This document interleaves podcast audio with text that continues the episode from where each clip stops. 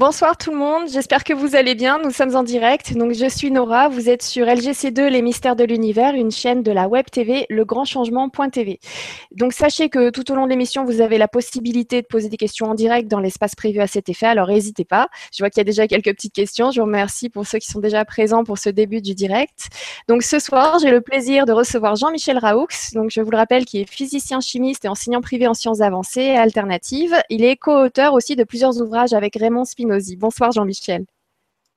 Bonsoir Nora, eh bien, heureux, heureux de vous retrouver ce soir pour une nouvelle enquête euh, sur euh, cette fois-ci le Cromlech de Rennes-les-Bains. Mais avant, il y a une surprise, il y a un scoop important que nous allons parler et qui, qui s'est déroulé il n'y a pas très longtemps. Oui, tu nous en avais parlé la dernière fois. Tu nous avais dit que lundi, euh, Raymond Spinozzi avait peut-être une rencontre, euh, une rencontre avec les planificateurs. Donc, euh, il y a beaucoup de monde qui, a une, qui ont une, petite pensée donc pour, pour Raymond Spinozzi lundi. Donc, j'espère que ça a fonctionné. Je ne sais pas si tu peux nous en dire plus. En tout cas, tu m'as envoyé un fichier. Est-ce que tu veux que je l'ouvre? Oui, tout à fait. Je pense que même Raymond doit te connecter ce soir puisque j'ai envoyé le lien. Donc, euh, s'il est là, je, je, le salue. Oui, euh, bien sûr, ça a marché. Nous allons voir. Nous allons faire un petit résumé d'abord de ce qui s'était, euh, ce qu'on avait dit, et ensuite faire la suite et présenter la suite, bien sûr, parce que on remercie, tout a bien marché. Très bien. Alors, c'est parti. Je mets à l'écran. Voilà. Voilà. Donc, on va faire un petit résumé rapide de ce qui avait déjà été dit dans la précédente émission. On l'avait annoncé. Donc, vous connaissez Raymond Spinozzi, il a même un Facebook très important.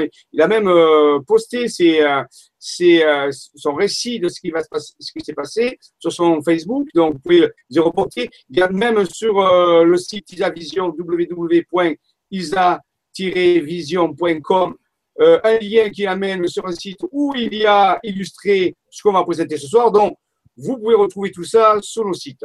Alors, allons-y, continuons, passons à la suite. Contact avec des INH, et ça veut dire intelligence non humaine, téléportation quantique, Raymond Spinozzi. J'avais expliqué déjà que Raymond, nous, avons, nous travaillons en depuis 20 ans. Raymond a trouvé, euh, je dis un petit peu dans la France entière, enfin dans la France entière, surtout dans le sud de la France, des morceaux de tuiles incisés avec un alphabet mystérieux templier euh, qui, qui va l'amener au, cours du temps, bien sûr, à faire des contacts avec des intelligences non humaines ou avec des, avec des phénomènes ovnis. Donc, on avait parlé ça dans, certains déjà euh, diaporamas. Alors, on avait vu donc qu'il habite actuellement à Saint-Marcel, qui est un petit, petit village à la banlieue de Marseille, des Bouches-du-Rhône. Et il, a la particularité d'être en, contact intime depuis très longtemps avec ses forces célestes, ses, vaisseaux célestes, ses consciences cosmiques, il les appelle. Et donc, euh, comme il va expliquer, quand il va avoir un contact, son oreille lui siffle, il sort, il prend son appareil photo euh, ou son appareil, euh, son téléphone maintenant, et il fait des photos directement. Et là, c'est chez lui, par exemple, il y a plus d'un an, il a fait une photo extraordinaire d'un vaisseau syrien. Pourquoi on sait qu'il est syrien? Parce que en réalité, après, il reçoit des informations, bien sûr, il reçoit des informations emphatiques euh, par résonance dans son cerveau, et petit à petit, on lui explique, euh, bien sûr, ce qu'il voit sur les photos. Ici, on lui avait dit que c'est un vaisseau de Sirius, un vaisseau syrien. Donc, c'est chez lui, là, c'est devant. Oui. Je vais juste prendre une seconde donc, pour lire euh, le, message de Gérard qui nous dit Bonsoir Jean-Michel et Nora. Lundi, je me suis connecté avec les planificateurs et Raymond. Quel enseignement lui est-il parvenu?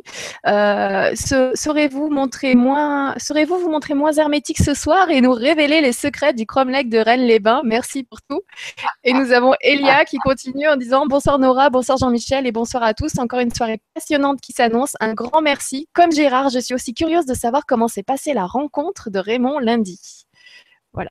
eh bien, on va y aller, hein, c'est ce qu'on va, voir. Allons-y, continuons. Donc, il faut remettre dans, le cadre pour bien comprendre. Ici, un agrandissement du vaisseau syrien. Donc, je vous rassure, ce n'est pas un drone, c'est vraiment un vaisseau. Il n'y a aucun problème avec ça. Donc, un vaisseau venant de Sirius. Alors, continuons. Euh, ceci a déjà été présenté. L'opération de sauvetage Vega, c'est une opération qui s'est déroulée il n'y a pas très longtemps, à peu près euh, plus d'un mois. Hein. Euh, donc, pourquoi, pourquoi Vega? Parce que Raymond a reçu des informations à travers ses contacts, on peut dire à la fois, il euh, ne faut pas cacher que Raymond a des contacts avec des personnes très spécialisées dans certains domaines des sciences euh, et, et avancée. Donc, il a une équipe, il travaille avec une équipe de gens, des professionnels et des gens très spécialisés là-dessus. Et donc, il, a, il est en contact avec le crâne de cristal aussi, Joculus. Donc, et à travers ses contacts avec ce crâne de cristal et ces personnes qui sont euh, des personnes très avancées euh, dans les sciences initiatiques, il a, il a pu recevoir ces informations suivantes. Continuons. Oui. Voilà, l'image suivante. Voilà. Donc, euh, au-dessus de lui, il y a à peu près quelques mois, toujours pareil à Saint-Marcel, dans les Bouches-du-Rhône, il a eu cette photo magnifique. On voit des points noirs qui font à peu près un angle de 90 degrés. Et au milieu de ces points noirs, il y a une structure tout à fait curieuse qu'on va, qu'on va agrandir ici. Hop, La- suivante, voilà. Voilà. Et donc, c'est un vaisseau en forme de clé de Ankh, clé de vie égyptienne. Donc, euh, c'était quand même exceptionnel, comme j'ai dit la dernière fois, de voir des vaisseaux euh, de cette forme-là. Alors, ils- sont inclus dans les- d'autres petits vaisseaux, les points noirs, c'est des petits vaisseaux. Et ça, c'est un vaisseau beaucoup plus grand.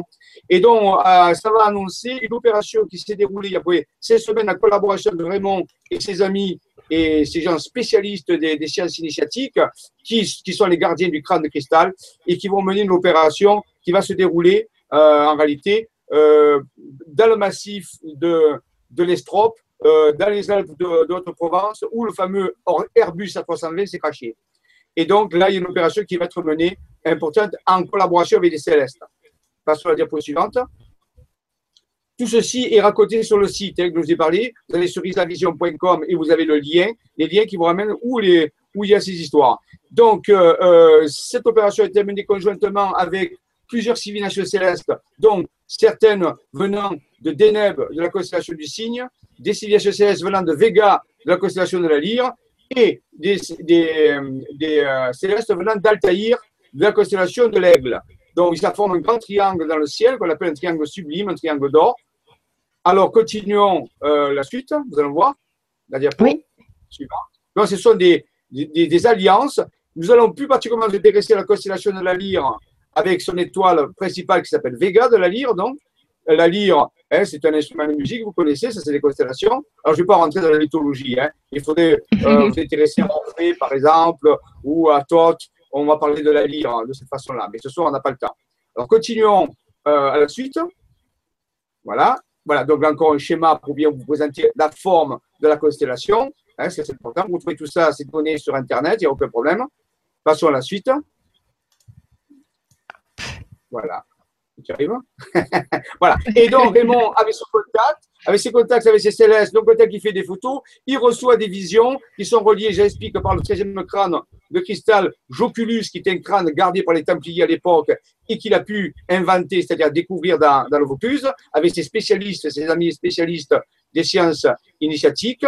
Et euh, à travers donc, ce, crâne de cristal, il reçoit des images avec son être intérieur. Et ici, on représente une carte avec des villes, des villes et des montagnes euh, dans le sud de la France qui configurent les deux constellations dont on vient parler, c'est-à-dire la constellation de Vega, vous la, euh, la constellation de la Lyre, vous la voyez en rouge, et le grand triangle avec les trois constellations du, de l'aigle, euh, de, la, de la Lyre, et la troisième, c'est la constellation du Cygne, forment le, le, grand triangle. À côté, curieusement, une clé d'encre qui apparaît, formée par des sommets de montagne et des villages.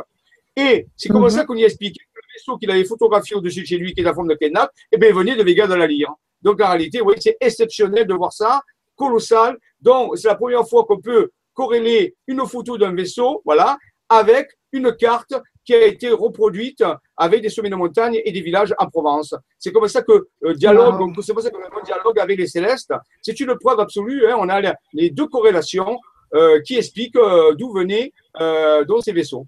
Donc, ils ont mené une opération conjointe qui est détaillée dans le site, vous voyez, à travers l'article, ou, euh, qui explique pourquoi l'Airbus A320 s'est craché et en réalité comment des célestes positifs et, des hommes sur Terre ont pu évacuer, si vous voulez, une influence néfaste d'extraterrestres de, de, qui n'étaient pas très positifs et qui seraient à l'origine, eux, du crash de l'avion, c'est-à-dire qui auraient euh, guidé l'avion vers son crash, qui aurait induit en réalité, on peut dire, euh, une forme de perturbation sur le copilote qui était déjà très perturbé et qui aurait aidé l'avion à se cracher.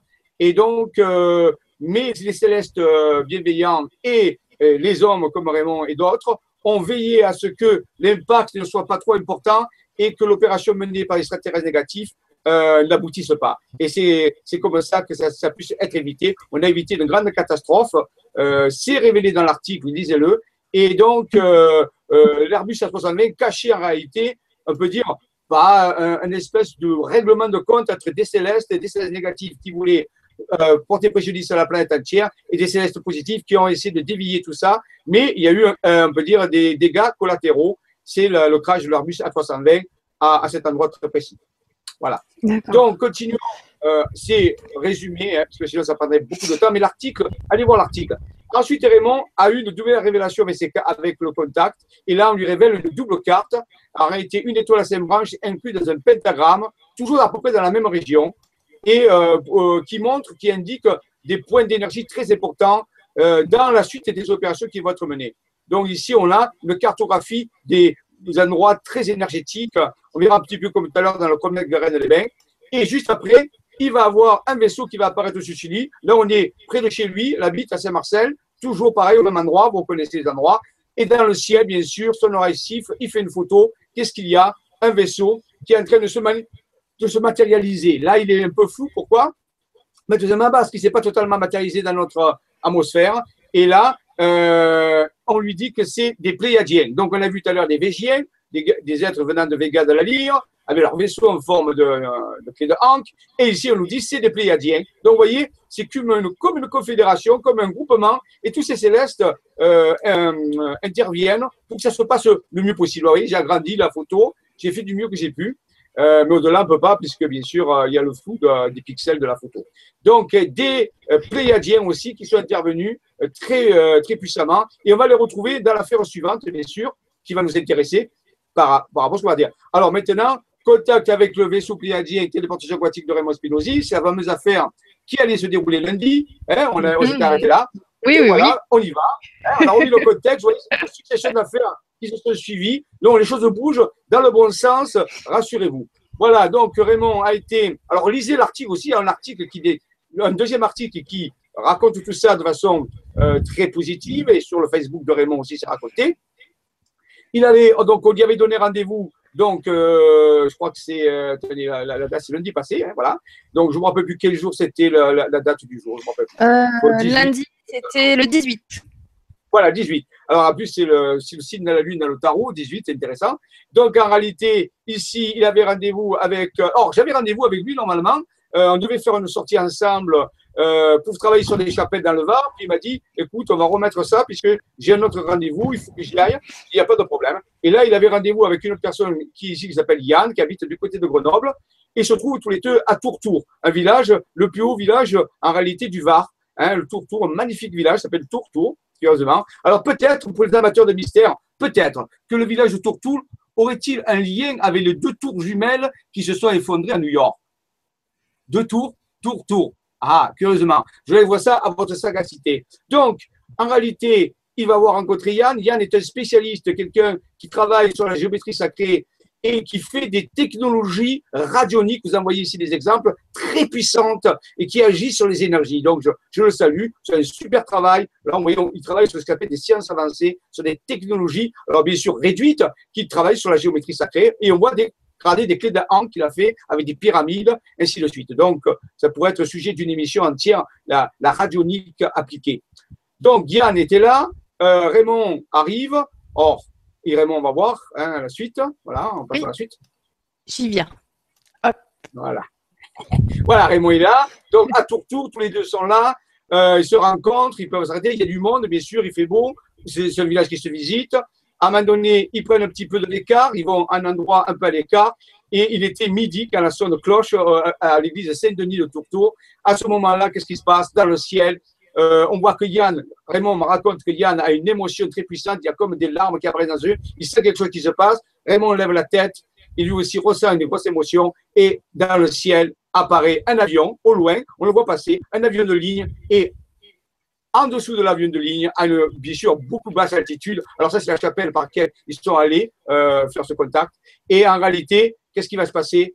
Raymond va faire une photo, il y avoir un contact avec un vaisseau pléiadien, comme on va voir ici. Vous voyez, voilà, la photo a été prise. On regarde, on voit la tracer blanc derrière de l'avion qui passe dans le ciel. Il est très très loin, bien sûr. Et devant, le vaisseau apparaît, vaisseau argenté magnifique. Yann avait une émotion extraordinaire. Il dit, mais qu'est-ce qui se passe? Mais Raymond dit, ben, ils sont là, crois rien. Mais c'est extraordinaire, ce jeune qui a vu de ses yeux apparaître ce vaisseau en plein milieu. Il rappelait où? Il y avait des gens autour. Mais les gens n'ont pas vu peut-être, mais c'est sûr. Mais ce n'était pas hein, dans un endroit très isolé, c'est à Toronto. Donc le, vaisseau, il, était, il était en statique comme ça, il bougeait pas? Ah, je ne sais pas. Vous poserez la question à Raymond, je ne sais pas. Je ne sais pas, je sais pas. Donc la, photo, d'après moi, il devait bouger. Euh, maintenant, là, il a peut-être fait un statique parce, que, la, photo est très nette. Hein. Ah, avec Raymond, parfois, il s'arrête, les vaisseaux, il faut se laisser prendre parce que ce sont des rendez-vous. Donc, ils doivent s'arrêter. Raymond prend la photo, puis après, ils doivent s'en aller. Vous voyez, j'ai fait un agrandissement, on le voit bien. On voit même le soleil qui se reflète sur la partie, on peut dire, euh, la base du cerveau. Donc, c'est un, vaisseau qui se déplace sur la tranche. Alors, j'expliquerai dans une émission plus tard qu'on fera sur enquête scientifique sur les, les ovnis, comment on peut expliquer qu'un ovni se déplace comme de ce type-là. Hein, on verra, ce sont des technologies qu'ils utilisent. C'est scientifique, on peut l'expliquer. Et ici, on constate que l'OVNI est sur la tranche. Et donc, euh, on voit derrière, c'est un agrandissement, bien sûr. Continuons la photo d'après, on va voir encore un agrandissement. Ah oui. Voilà. Donc, c'est le maximum que j'ai pu faire à partir de la pixelise. Donc, on voit un magnifique vaisseau, un vaisseau pléiadien. Et donc, euh, voilà, euh, à ce moment-là, Raymond reçoit de l'information. Yann, regardez ça, c'est extraordinaire. Quand on assiste à un phénomène comme ça, c'est incroyable. Et ensuite, bien sûr, bon, le vaisseau va s'en aller, il va disparaître. Yann et Raymond vont continuer leur périple sur différents villages. Voilà, à Fou, si vous allez à Saint-Julien-Montagnier, des villages templiers. Ils vont continuer à travailler avec les technologies de Yann pour euh, voilà, faire bouger les sites, pour bouger la trame, on peut dire, énergétique. Et ensuite, ils vont se séparer. Yann va partir sur Grenoble et Raymond va rentrer chez lui à Saint-Marcel. Et comme il dit dans l'article, j'étais un peu dubitatif parce que euh, normalement, je devais avoir un contact d'ascension, mais là, c'était le contact avec un vaisseau. On a fait la photo. C'est magnifique. Mais voilà. Alors, il se dit, comment ça va se passer? Donc, il rentre chez lui et dans l'article, il dit, qu'est-ce qu'il dit? Il dit, mais à un moment donné, je rentre chez moi tranquillement. Il était en train de repasser. Il me dit, mais dans quel endroit ils vont m'envoyer? Il doit connaître des centaines d'endroits en, en Provence. Il dit, et à ce moment-là, on lui indique par, par une, un flux emphatique euh, que c'est près de chez lui et que c'est dans la, dans, la, dans la montagne, à côté de la colline, un endroit qu'il connaît bien, qui s'appelle Notre-Dame de Nazareth. Alors, on va voir la photo de Notre-Dame de, Nazareth, qui est une église du XIIIe siècle, une des plus anciennes églises, je crois, de Marseille, euh, dans la banlieue de Marseille. Euh, allons-y. Il va y aller. J'y vais, j'y vais. Ah, bah tiens, il y a encore ah, une photo d'agrandissement. J'ai redressé le vaisseau pour vous le montrer dans une position un peu plus usuelle. Et continuons. Voilà. Et voilà, voilà Notre-Dame de Nazareth avec sa, son, son calvaire là-bas, au fond. Et donc, c'est au-dessus de chez lui, à 10h, euh, je sais plus, je crois 22h45 ou 21h45, je sais plus. Il va, il est appelé, il monte dans la colline, et là, il va vivre. Et je vous laisse découvrir euh, son, son, récit dans son Facebook ou dans, dans l'article, il va, il va recevoir une vision extraordinaire d'un autre type de vaisseau, tout à fait différent. C'est la troisième fois qu'il a affaire à ce type de vaisseau, puisqu'il a été déjà invité dans, dans des consciences cosmiques ou ascensionné vibratoirement, bien sûr, euh, dans ses mhm. corps d'énergie, dans des vaisseaux, une fois à Ribou, euh, près de Marseille, il y a des années, et une autre fois aussi dans le Verdon, je l'ai parlé la dernière fois. Et là, c'est encore à Marseille, donc c'est un autre endroit. Et là, il y a une espèce de conscience cosmique qui arrive. Et là, il est transporté. Il est transporté à l'intérieur de ce conscience cosmique. Et là, il va décrire qu'il va voir un immense temple, mais il le fait mieux avec ses mots à lui. Et moi, je, un immense temple. Et dans ce temple, il y a d'autres, plein d'autres types de temples de toutes les traditions. Comme un petit peu un immense temple mère qui renferme d'autres temples hindous, euh, bouddhistes, euh, Maya, euh, Maya, comme s'il y avait un fractal, comme une espèce de famille. Et là, il y a un concile, il voit des êtres qui sont en concile, et il y a une voix qui lui dit, en parlant de la terre, parce qu'on lui montre la terre et en même temps, et on lui dit, la voix lui dit, elle est en bien mauvaise situation, cette terre. Et Raymond, il dit, oui, c'est vrai, elle est en mauvaise situation. Alors, les, membres du Concile, qui d'après moi représentent un petit peu des puissances célestes, qui sont là, qui s'occupent de ce qui se passe actuellement sur Terre, fait qui aident à ça, et eh bien ils vont lui dire, eh à partir de maintenant, nous avons décidé, grâce à vous, grâce à, toutes les actions qui ont été menées par de nombreuses personnes, d'intervenir. Ils vont intervenir à la façon dont ils ont choisi, et je ne sais pas comment. Ils vont intervenir sur quelques années, les années qui viennent, pour que les autorités, les industries, la science, tous les gens qui ont du pouvoir puissent avoir une chance de pouvoir modifier le comportement. Voilà. Avant que les choses deviennent trop graves, je pense que euh, le message, c'est ça, c'est qu'ils vont intervenir, je ne sais pas comment, hein, moi ils n'ont pas dit, euh, il a peut-être dit à Raymond, peut-être vous posez la question, ils vont intervenir il va recevoir plusieurs années. Dans l'article, il y a des années, euh, jusqu'en 2019, jusqu'au 28 juillet 2019, où là, il semblerait être une date de clôture de quelque chose. Je ne veux pas m'avancer là-dessus, hein, mais euh, une date de clôture, un événement qui va fermer, comme une fenêtre qui s'ouvre sur quelque chose. Et pendant ces années qui vont venir, là, les quatre ans, à, des moments particuliers, ils vont intervenir en relation avec des humains. Bien sûr, les humains doivent, eux, agir très fortement sur la Terre, se prendre en main, euh, et ainsi de suite, mais ils vont aider. C'est la première fois que officiellement ils le disent à Raymond, qu'ils vont se mêler d'une certaine façon, puisqu'on les a autorisés, puisqu'on les a invités à faire cela, avant que les choses deviennent trop graves, à inviter à ce que les formes de gouvernement ou les formes de gens qui ont du pouvoir ou de la décision actuellement puissent euh, envisager une modification de leur décision. Voilà. Donc, voilà le message. Maintenant, je pense que vous pouvez euh, communiquer avec Raymond. Il y a une email sur son Facebook. Vous pouvez poser des questions. Euh, moi, je vous dis ce que j'ai le mieux compris de ce que je fais actuellement, c'est ça. S'il a des, précisions, il donnera. Et s'il y a d'autres informations, bien sûr. Alors, nous avons décidé, Raymond a demandé, m'a dit, écoute, Michel, je pense qu'il serait souhaitable que nous allions faire un tour à tour-tour, justement, dans pas trop longtemps. Parce que je sens qu'il y a des énergies particulières. Alors, nous avons décidé de commun accord, d'organiser une sortie sur le terrain, un travail sur le terrain à tour-tour dans, les bouges, euh, dans, les, dans le Var, à, l'endroit où il y a eu le vaisseau pléadien. Et ce sera le samedi 20 juin, le moment du solstice d'été, un moment très puissant. Donc, euh, nous allons aller, les personnes qui veulent, les personnes de bonne volonté sont invitées, bien sûr, à aller faire un travail énergétique sur ce lieu très puissant, hein, où vraiment on pourra donner des explications beaucoup plus poussées. Vous pourrez le rencontrer. C'est très sympathique de le rencontrer.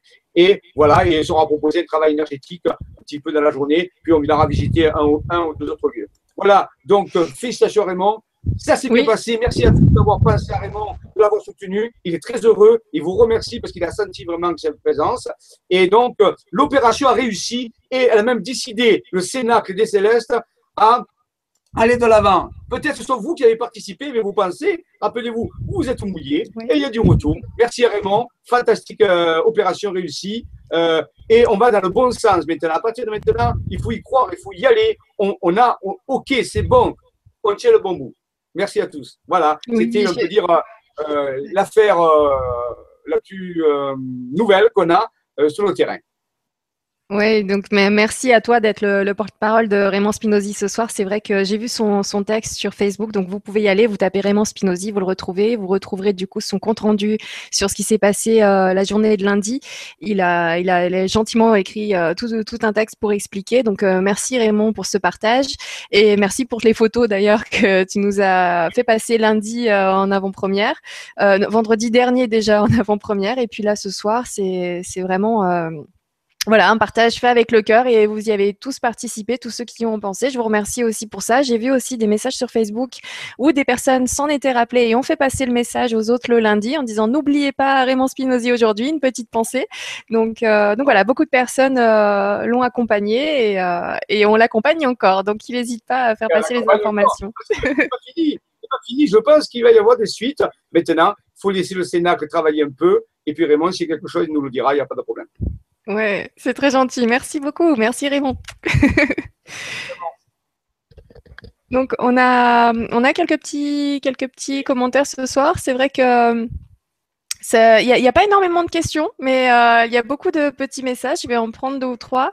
Euh, on a Stéphie qui nous dit bonsoir Jean-Michel et bonsoir Nora. Je suis avec vous ce soir et j'en suis très heureuse. Bonne soirée à tout le monde. Merci beaucoup Stéphie. Ensuite, nous avons Kael qui nous dit Bonsoir à tous, merci pour toutes ces conférences pleines d'énergie et de savoir extraordinaire. Les mystères de l'univers, ma chaîne préférée. Merci, merci Kael. Très gentil. Et nous avons. Alors, Yeouya, Yeouya, des jolis pseudos qui nous dit Bonjour, j'ai une question que je ne trouve où je ne trouve pas de réponse. J'aimerais vraiment qu'il réponde. Donc je pense que c'est pour toi, Jean-Michel. Y a-t-il un lien entre les esprits, vie après la mort et les différents extraterrestres? Merci beaucoup. On sort un petit peu du ah sujet, mais est-ce que du coup tu peux y voir un lien? Ce serait d'une émission, le sujet d'une émission, parce que c'est un sujet très vaste. Euh, bien sûr. Euh, mais bien sûr qu'il y a des liens. Alors, c'est pas avec tous les extraterrestres, parce que pour que des extraterrestres puissent avoir un lien, on peut dire, assez intime avec des esprits. Là aussi, il y a de nombreux esprits. Euh, c'est une question très vague. Quel type d'esprit? Parce qu'il y a une grande catégorie des esprits les plus, on peut dire, terre à terre, des esprits, des esprits les plus évolués. Mais je pense que les extraterrestres peuvent rentrer en contact avec des esprits en fonction de leur comportement et de leur type d'évolution. Hein, voilà. Je veux dire que sur les extraterrestres très positifs, très évolués, ils vont rencontrer des esprits très avancés. Par contre, des, prédateurs, des, gens qui, des extraterrestres qui essaient d'exploiter les planètes et tout, ou des, tyrans, eh ils vont rencontrer des esprits de cette même nature. Tout à fait, il y a une interaction entre, entre le monde de l'après-vie, de l'après-vie physique, je parle, et bien sûr le, euh, les civilisations extraterrestres, parce que les civilisations extraterrestres, c'est comme nous, hein, ce sont des civilisations, et nous aussi, on a des contacts avec les esprits, certains s'appellent des médiums. Donc, en réalité, ça se passe pareil, et avec des graduations différentes. Bien sûr qu'il y a un contact. Je, je répondrai comme ça directement, ça allait trop dans trop de détails. D'accord, je, te remercie beaucoup. Merci euh, pour ta question. Euh, j'en profite, euh, comme on va passer maintenant euh, tout de suite là au dossier de ce soir, à l'enquête scientifique de ce soir qui concerne le mystère du cromlech de Rennes-les-Bains. Juste pour vous rappeler que le 13 et le 14, il y a la radio et la web TV maintenant, BTLV, Bob vous dit toute la vérité, donc c'est btlv.fr qui organise les deuxièmes rencontres du mystère et, et de l'inexpliqué sur Lyon. Donc je vais vous partager cette information, c'est quand même très très important parce que c'est n'est pas courant. Donc euh, voilà, merci à eux d'organiser de, ça pour tout le monde. Donc euh, voilà, je ne sais pas si vous verrez la vidéo. Euh, en train de charger là pour l'instant. Oui, ça, ça commence. Ok.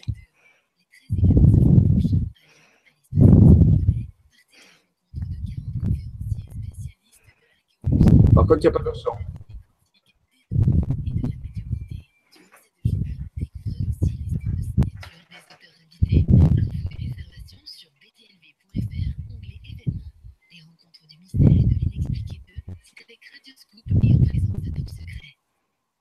Voilà, je, vous remercie. J'espère que vous avez entendu un petit peu euh, la vidéo. Sinon, euh, ce qu'il y a de bien, c'est que. Oui, je, crois, je crois que pour nous, c'est très très peu, mais il me semble que du côté des personnes qui regardent, ça doit être un petit peu mieux comme la dernière fois. Euh, maintenant, c'est vrai que du coup, c'est une vidéo très sympa parce que tout est écrit en même temps. Donc voilà, on peut lire. Je vous invite du coup à, à retrouver cette, cette information sur Internet, sur btlv.fr. Moi, j'y serai. Donc, euh, donc voilà, je remercie d'ailleurs euh, Bob pour euh, son invitation. Ce sera avec plaisir et j'ai hâte de retrouver cette équipe très sympathique. Donc voilà. alors, Jean-Michel, le mystère du cromlech de Rennes-les-Bains. Rappelez-vous que les enquêtes scientifiques sont là pour donner les bases de la compréhension des, chroniques des planificateurs. Donc, les secrets ne sont pas là pour qu'ils soient révélés. Je vais réexpliquer, vous l'avez bien mal compris. Les secrets sont là pour exister et pour faire donner aux, personnes envie de progresser, de, d'avancer vers quelque chose. Dès que vous découvrez un secret, eh bien, le mieux, c'est d'en chercher un autre, parce que c'est ce qui vous fait avancer. Donc, et puis, il y a des secrets dans des secrets, il y a de nombreux secrets. Donc, je ne suis pas là pour les révéler. L'émission n'est pas là pour vous révéler les secrets, mais de vous mettre sur la piste, de vous donner envie d'aller les chercher, parce que c'est là où vous aurez le plus grand bénéfice pour vous pas du connaître du secret, parce que la limite, à la limite, vous dites, mais je m'en fous de ce secret, ça ne m'intéresse pas. Par contre, si vous avez euh, suivi les pistes, si vous avez traversé tout ça, ce secret aura de l'importance pour vous. Donc, c'est ça que je veux dire. On n'est pas ici pour satisfaire des curiosités, on est seulement sur une quête initiatique. Voilà. Donc, je vais vous donner des pistes. Mais je ne vais pas parler de tout parce qu'on pourrait parler pendant des jours entiers. Je vais vous donner des pistes fondamentales qui peuvent relier le Cromlech de Rennes-les-Bains, avec Henri Boudet, son curé à l'époque, avec l'histoire de Rennes-le-Château, justement. Parce qu'on parle rarement de, l'abbé Boudet euh, dans l'histoire de Rennes-le-Château, on en parle un peu, mais très peu. Mais il faut savoir que c'est aussi, important, sinon plus important que l'affaire de Rennes-le-Château, puisque c'est là où peut-être tout a commencé. Alors, allons-y. Allons-y. Alors, je prends une petite seconde pour euh, récupérer le fichier. Voilà. Hop, de mon côté. C'est bon, je te rappelle, Jean-Michel, que du coup, on a 4 secondes, 3 secondes de, délai. Donc, voilà, c'est pour ça. Quand tu me dis, euh, quand tu me dis d'y aller, ça fait déjà 3 secondes que tu l'as dit. Mais moi, je viens de le recevoir. Ah, c'est pour ça, d'ailleurs. D'ailleurs, pour le public, c'est pareil. Il y a encore un décalage aussi pour euh, les gens qui nous regardent. Donc, euh, alors, on, y va. Au pays de Marie-Madeleine, c'est un clin d'œil, bien sûr, à l'histoire de Rennes-le-Château avec la Bessonnière. Rappelons-nous que l'église de la Bessonnière l'église de Rennes-Château est dédiée à Sainte-Marie-Madeleine. Alors, c'est vrai que le pays de Marie-Madeleine, ça semblerait être la Provence, puisqu'il y a la basilique de Sainte-Marie-Madeleine à Saint-Maximin à Sainte-Baume, mais la région de l'Aude, le 11 département de l'Aude, euh, est relié, bien sûr, à Marie-Madeleine aussi. Certains disent qu'elle y est même allée. Ça, je ne le sais pas. Par contre, il y a sa présence vibratoire. Donc, on peut dire que c'est aussi le pays de Marie-Madeleine. Très bien. Allons-y. La géographie sacrée Voilà. intuitive. Voilà, on va travailler sur euh, une connaissance qui s'appelle la géographie sacrée intuitive. Géographie, c'est étude de la Terre, vous le savez. Sacrée, parce qu'elle crée quelque chose, elle oublie une géométrie très particulière qu'on appelle la géométrie sacrée. Un jour, on fera une émission enquête scientifique sur la géométrie sacrée pour que vous compreniez mieux pourquoi elle est sacrée. Intuitive, parce qu'elle est déterminée par la personne qui l'a fait à travers des intuitions. On le guide à travers son être intérieur ou peut-être avec des contacts d'outre-monde ou avec d'autres dimensions, mais il va voir sous forme d'intuition. Il va tracer, faire ses tracés après des intuitions ou des visions. Voilà pourquoi on appelle ça la géographie sacrée intuitive. Donc, un petit peu comme Léonard de Vinci avec ses intuitions de génie euh, pour faire ces choses. Alors, nous allons aller dans l'Aude, ici ça vous le situe, c'est dans le sud-ouest de la France, à peu près hum, euh, 450 km de la Provence euh, et à 666 km de Paris. Allons-y. Dans, je vous rappelle, bien sûr, l'affaire de la Bessonnière, on en a parlé, on ne l'a pas épuisé, on l'a fait à peine à l'écorcher, on a à peine gratté l'écorche de l'affaire, mais on ne peut pas tout faire, donc c'était la dernière fois. On l'a fait même en deux fois pour vous dire c'était tellement long. Et ici, euh, nous avons, bien sûr, nous rappelons qu'à l'entrée de l'église de la Bessonnière, c'est important, il y a une statue que certains appellent le diable, d'autres plus initiés l'appellent Asmodée, le démon qui était le gardien du trésor du temple de Salomon. Oui. Et on peut même trouver à des personnes encore plus avancées vont parler de, en réalité, une déesse, une déesse de la Grèce antique qui s'appelle Eurinome. Donc, vous voyez, il peut y avoir différentes significations de cette statue. Donc, on voit ici le fameux Asmodée, on voit le temple euh, du, roi Salomon qui aurait, été qui aurait été tracé selon les directives de ce démon. Alors, quand je dis un démon, c'est pas dans le sens négatif. Ça vient de, du grec daimon, qui veut dire le génie. Hein, c'est pas un truc négatif. Donc, et il aurait donné des instructions à Maître Hiram, qui était un architecte, Maître Hiram, et qui c'est avec des instructions d'Asmodée qu'il aurait pu tracer le temple de Salomon, on peut dire sans utiliser de métal et sans bruit. Donc, c'est un secret. C'est le fameux de la construction de Maître Hiram. Mhm. Alors, continuons. Alors, qu'est-ce que c'est Qu'est-ce faire une statue? Voilà, ici, vous avez hein, les comparaisons entre euh, ce- la représentation de ce diable qui s'appelle Eurinome. Vous voyez, c'est marqué en bas, Eurinome, et la, et la, et la position identique de la statue euh, dans l'église de Rennes-Château qui se tient le Bénédictin. Donc, vous voyez, c'est vraiment une étude importante et il s'appelle Eurinome. Bon, on va parler aussi de Raymond Spinozzi, vous l'avez vu son, ses œuvres tout à l'heure. Il est spécialiste en géographie sacrée intuitive. Donc, on va travailler à partir de ses visions et d'autres personnes aussi. Mais à ce niveau-là. Allons-y. Très bien. Voilà, donc Raymond a eu, euh, à travers ses visions, dont j'ai déjà un peu parlé, ses révélations. Ici, c'est une carte qui a été tracée avec des montagnes, justement dans l'Aude. Euh, le centre de la croix, alors c'est une croix qui s'appelle la croix de Malte, mais qui était avant Malte. hein. Euh, on peut dire que l'ordre hospitalier de Malte s'est attribué cette croix, mais elle est beaucoup plus ancienne, c'est un symbole beaucoup plus ancien. Et il aurait été utilisé par les Templiers à un moment donné, parce que les Templiers avaient plusieurs types de croix, et avant, eux. Donc, euh, cette croix a été dessinée. Le centre de la croix est un, un village très particulier qui s'appelle Fa. J'en ai déjà parlé à Oui. se référer à l'histoire de Rennes-Château. C'est là où Raymond Spinozzi aurait trouvé des documents dont je vous ai parlé dans ces émissions-là. Les documents, pour moi, c'est les seuls documents que je connais qui sont fiables sur l'histoire de Rennes-Château. Et donc, à ce, moment-là, qui date de 753. Et il les a trouvés où? Mais Au centre de cette croix, là où il y a le fameux village de Fa, qui vient, je vais expliquer, de Fanum, qui veut dire le temple. Il y a une tour visigothique avec un restant de château qui est là. Et là, Raymond aurait, a, trouvé, dans les années 83, euh, ces documents avec d'autres choses très importantes euh, qui, d'après moi, a été laissées par les Templiers ou par des initiés euh, dans ce temple. Donc, c'était là que l'affaire commence. Donc, vous voyez, ce n'est pas encore anodin. Si on trouve des documents, eh bien, ils sont toujours ciblés par rapport à une géométrie, à une géométrie sacrée ou intuitive. Donc, c'est comme ça qu'on peut trouver des choses. Continuons. Donc, voilà ce qu'il a trouvé. il a trouvé différents éléments. On reparlera ceci une autre fois en détail, parce que si on va là-dedans, on n'aura pas le temps de tout faire. Mais on parlera plus tard de ces instruments qu'il a trouvés euh, et quel est leur rôle, on peut dire, euh, dans l'initiation. Continuons. Très bien. Voilà. Je vous les montre seulement qu'ils existent, c'est quelque chose de matériel. Hein, voilà. Le document, on l'avait vu. Voilà, c'est le document qu'il a trouvé, écrit en vieux français et qui est révélé. Je vais expliquer tout ça, c'est pour ça que je ne m'attarde pas dans d'autres vidéos. Dans les premiers contacts des planificateurs, je parlais de ça avec Raymond Spinozzi, les contacts, il faut commencer par ça. Donc, vous référez, veuillez vous référer aux chroniques des planificateurs dans les premiers contacts où on va parler de ces documents de façon plus précise. C'est pour ça que ce soir, je passe un moment pour vous dire un petit rappel pour ceux qui n'ont pas pu voir ces émissions. Nous allons nous intéresser à, euh, je l'ai dit, l'abbé Henri Boudet, qui était, on peut dire, euh, qui vivait au même, au même moment que l'abbé Saunière, qui était même plus âgé que l'abbé Saunière, vous le savoir, et qui a écrit un livre tout à fait particulier euh, qui s'appelle La vraie langue celtique ou le Cromlech de Rennes-les-Bains, écrit par Henri Boudet. Ah, il a été édité à Carcassonne. Et ce livre est très particulier. Il faut savoir que l'abbé Boudet a été un professeur d'anglais. Il a enseigné l'anglais à l'époque. Euh, il était quelqu'un de, riche et il était passionné par l'archéologie.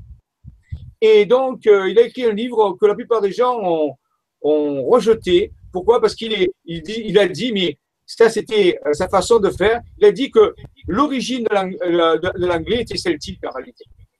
Et à travers ce livre, euh, il va euh, coder des informations. Il va utiliser un langage des oiseaux, euh, parce que pour quelqu'un qui parle anglais, bien sûr, c'est un non-sens de ce qu'il parle là-dedans, mais justement, il a utilisé ce subterfuge pour ceux, qui ont des oreilles pour entendre et des yeux pour voir. Ils sont capables d'aller au-delà de ce qu'il a dit et de, retirer les informations. C'est pour ça que la plupart des gens ont rejeté le livre, ils ont souri. Et voilà. Donc ici, on a une photo de quand l'abbé Moudé était jeune, vous voyez. Voilà, donc il, a, fait plusieurs, euh, on peut dire, plusieurs paroisses dans, l'Aude. Hein. Euh, donc il a été curé. Et puis, bien sûr, il a fini sa vie à, à Rennes-les-Bains, euh, qui se trouve à 4 km de Rennes-le-Château. Donc il a été vraiment contemporain de la Bessonnière. Donc on a dit même à son mentor, on dit qu'il a été celui qui a été vraiment relié à cette affaire. Voilà. Je continue. Oui. Voilà, ici, vous le voyez, donc euh, une autre photo euh, montre bien qu'à l'époque, ils sont là. Hein. C'est une photo un peu de famille, on pourrait dire, avec l'abbé Boudet qui se trouve euh, ici plus âgé, bien sûr, au milieu. Donc, ce sont des documents hein, qu'on peut trouver, il n'y a aucun problème avec ça. Donc, ce sont des affaires sérieuses. Voilà. Ici, on parle souvent de deux abbés, mais ici, on montre qu'il y avait au moins cinq abbés qui étaient reliés à cette affaire. Et ils sont tous là. Les frères Saunière, je vous rappelle, il y a Alfred Saunière aussi, qui était là. Béranger Saunière, euh, le curé Malo, Henri Boudet et, le curé Gélis, ainsi de suite. Donc il y avait au moins cinq curés qui, trempaient un petit peu dans cette affaire. Donc vous voyez, euh, c'était assez complexe. Et voilà, chacun a eu son, euh, son rôle à jouer dans cette affaire de Rennes-le-Château. Mais pour vous présenter qu'il y a, c'est beaucoup plus complexe que ce qu'on dit. Donc on a des photos d'époque. Continuons. Voilà, donc ça c'est la fameuse documentaire archéologique de Raymond que j'ai remontré. Hein, pour montrer qu'il y a vraiment quelque chose d'important qui s'est passé. Voilà, hein, continuons. Voilà, ça, on l'a vu tout à l'heure. Je vous rappelle quand même important, c'est que le document a été signé Magdala. Donc, c'est qui nous ramène directement à l'affaire de Marie-Madeleine à Rennes-le-Château. Alors, nous allons parler d'un cromlech.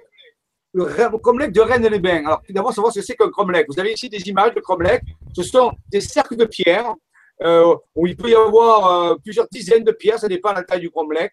Et pour certains, le Cromlech, c'est un sanctuaire qui est utilisé par les druides. C'est un sanctuaire qui a trois niveaux, trois cercles en réalité. Et au centre, normalement, du Cromlech, il y a un, énorme menhir. Là, ici, il n'est pas, puisqu'il a été dégradé. Mais normalement, on peut dire que c'est comme une triple enceinte, c'est-à-dire qu'il a trois anneaux. L'anneau le plus extérieur, l'anneau au milieu et l'anneau central. Et en fonction de, la, euh, de votre degré, on peut dire, d'avancement dans la, tradition druidique, vous étiez sur un cercle ou un autre. Et bien sûr, le centre, le menhir, là où officier l'archidruide, était réservé à l'archidruide. C'est là où il y avait le Bethel, ce qu'on appelle la pierre levée. Bethel, rappelez-vous, ça veut dire Beth, ça veut dire la pierre, et elle, ça veut dire ce qui est levé, de la divinité. Vous appelez ça la maison de Dieu, le Bethel. Donc pour les druides, Dieu habitait la vibration, parce que pour les druides, Dieu n'était pas un personnage euh, anthropomorphe, mais était une vibration, un état de conscience.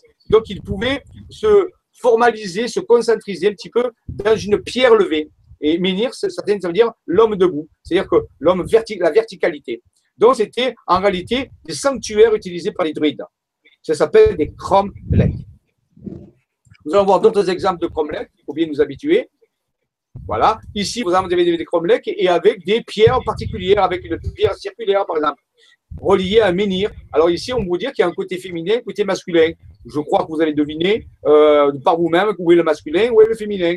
Donc, en réalité, les anciens étaient capables de déterminer la polarité des pierres et de travailler intelligemment entre l'homme et la femme, ce qu'on a perdu actuellement dans les religions. Hein. Mais avant, les anciens, ce que les, anciens appellent le paganisme, en réalité, c'est-à-dire ceux qui viennent de la terre, ceux qui travaillent avec l'énergie de la terre, mais les païens, les druides, c'était les païens pour les chrétiens, enfin, pour les chrétiens, je dis pour les catholiques, peut-être pas pour les chrétiens, et pour les catholiques. Et donc, en réalité, ils, ils étaient capables de travailler avec l'énergie masculine et féminine, ce qui était tout à fait normal. Là, on retrouve des pierres à polarité féminine et masculine. Et il y a aussi des cromlechs à polarité masculine et des cromlechs reliés à la Lune, par exemple, et des cromlechs reliés au masculin, au Soleil. Ici, vous avez une autre image d'un cromlech beaucoup plus important, hein, pour bien situer euh, cette chose-là. Voilà. Voyez la taille de l'homme à côté, hein. Alors moi, je suis allé travailler sur des cromlechs, c'est très intéressant. Ici, vous avez le plan, vous voyez. Ce qui reste, euh, un petit peu des cromlechs actuellement, bien sûr, qui a été plus ou moins dégradé. Hein. Il y en a encore des, des beaux, mais la plupart ont été dégradés, c'est vrai. Continuons. Ah, c'est Voilà, alors ici, c'est pour illustrer, voilà, c'est plus sympathique, c'est pour illustrer que dans ces cromlechs, eh il y a des forces qui se concentrent, des forces puissantes. Quand l'archidruide, avec les druides, faisaient leur rituel à, à, à la nature, aux forces de la nature, eh bien, ça pouvait condenser, ça des vortex, des portes induites, où des esprits de la nature pouvaient se manifester, des, esprits de plus, moins puissants, bien sûr, et les druides travaillaient avec ces esprits en intelligence, bien sûr, en intelligence, en totale collaboration. C'est là où ils pouvaient faire un très bon travail au niveau des énergies cosmiques et telluriques à travers les cromlechs où pouvaient apparaître, euh, donc, euh, je vous ai dit, des esprits de la nature, de, euh, de, différents ordres, bien sûr. Voilà. Donc ici, c'est pour un peu illustrer l'utilisation aussi parfois de la géométrie sacrée dans les cromlechs. Hein. Donc, c'est une façon de voir les choses. Tout à l'heure, on va voir que euh, le commerce de Rennes est relié à la géométrie sacrée d'une certaine façon. Donc, utiliser aussi l'art de la géométrie sacrée. L'utilisation aussi des constellations, ça c'est important. Les rituels des druides ne se faisaient pas à n'importe quel moment. On connaît à peu près huit fêtes principales druidiques au cours de l'année. Et en fonction des moments de ces fêtes, il y avait des contacts avec certaines dimensions ou d'autres. Donc, ça, variait. Donc, il fallait être au courant quand est-ce que ces, euh, ces moments tombaient et utiliser le cérémoniel qu'il avait, aller avec pour pouvoir interagir avec les paramètres cosmotelluriques. Donc, ça, c'est vraiment une science. Hein. Nous, l'astrologie a toujours été euh, une connaissance de base euh, dans les rituels initiatiques, bien sûr. Donc, la liaison avec les constellations, les, la lumière des étoiles. Mmh. Alors, je vous ai parlé dans l'histoire de Rennes le Château, le fameux livre d'Henry Lincoln que j'avais conseillé, qui s'appelle Le Temple retrouvé, dans lequel on va retrouver justement de la géométrie sacrée avec un fameux tableau, le tableau de Nicolas Poussin. Je ne vais pas en parler ce soir, ce n'est pas le but, mais il faut dire que ça existe. Donc, vous voyez que euh, le cromlech, on va être obligé de parler de la géométrie sacrée parce que ça fait partie, et de la géographie sacrée qui va avec. Donc, je vous rappelle ce temple, ce livre très intéressant d'Henry Lincoln.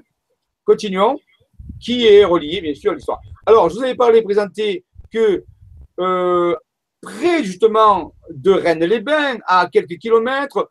Euh, on voit ici à un moment donné, regardez, Rennes-le-Château. Rennes-le-Château est relié à un endroit qui s'appelle la Serre du Lozé, qui est relié à un, endroit qui s'appelle le Bézu, où il y a un ancien château templier, à la Soulane. Et là, la Soulane, on se trouve dans le cromlech de Rennes-les-Bains, justement. Et Blanquefort, qui fait partie aussi du cromlech de Rennes-les-Bains. Donc, dans la fameuse construction pentagrammique faite par Lincoln, qui reliait cinq collines dans la région, je vous l'ai dit, au millimètre près, puisque c'est une cartésienne, c'est au millimètre près, un temple gigantesque qui fait euh, plusieurs, euh, plusieurs kilomètres, on peut dire, de, de, grandeur.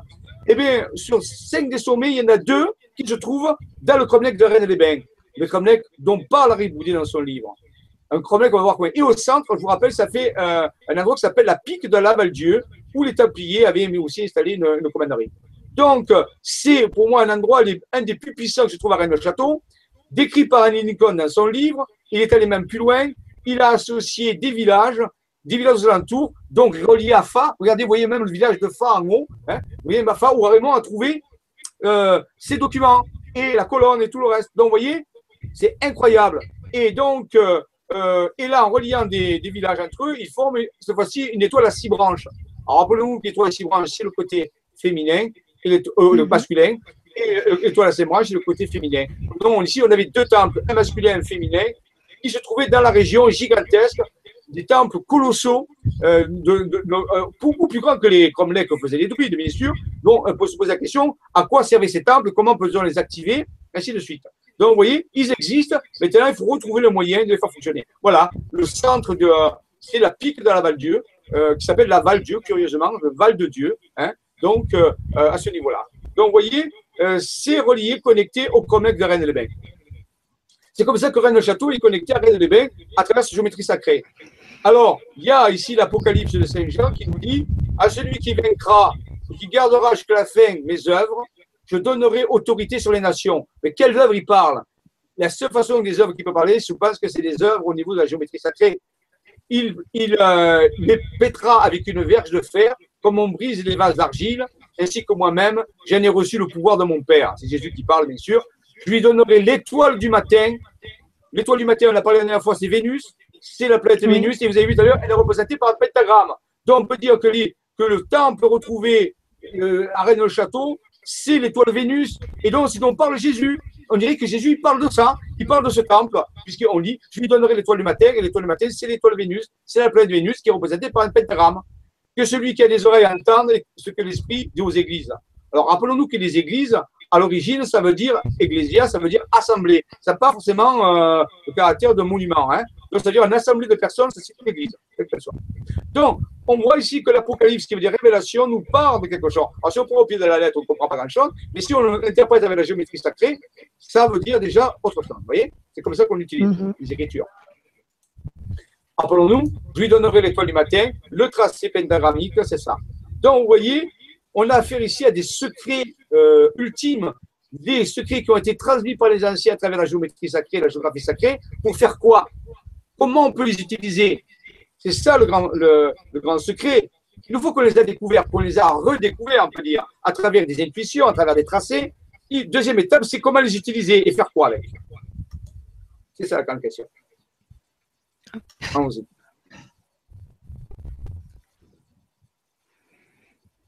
On avait vu la démonstration que la planète Vénus, on a vu ça dans le dernier truc, euh, euh, en huit ans, la, la, les alignements Soleil, Terre et la planète Vénus, en huit ans, dessinent dans le ciel un pentagramme. Donc là aussi, c'est très curieux. Hein. Donc ça veut dire ça vient bien euh, certifier ça, c'est bien une enquête scientifique, puisque c'est vérifiable en huit ans. Et huit, c'est le symbole du passage, c'est l'infini. Donc on nous indique bien que ce qui est en haut comme ce qui est en bas, c'est-à-dire que le, le, le, mouvement de, de, Vénus en alignement avec la Terre et le Soleil redessine le temple qui est terrestre dans le, dans le céleste. C'est-à-dire que le ciel et la Terre sont, euh, sont reliés. Je vous montre ici à présent l'histoire d'un tableau. Vous voyez ce tableau, c'est un tableau qui est connu, qui est très ancien. Eh bien regardez, on a pu trouver des codages particuliers. On a la pyramide avec l'œil d'Horus et à l'intérieur trois ronds. Qui sont, et ces trois ronds qui sont, on peut dire, euh, en arc de cercle, représentent pour moi le plateau déguisé des trois pyramides, Khéops, Képhren et Kyrinos. Donc, on nous donne une information cryptée dans un tableau. Ah, bien sûr, ce n'est pas capable de redessiner ça, on perd l'information.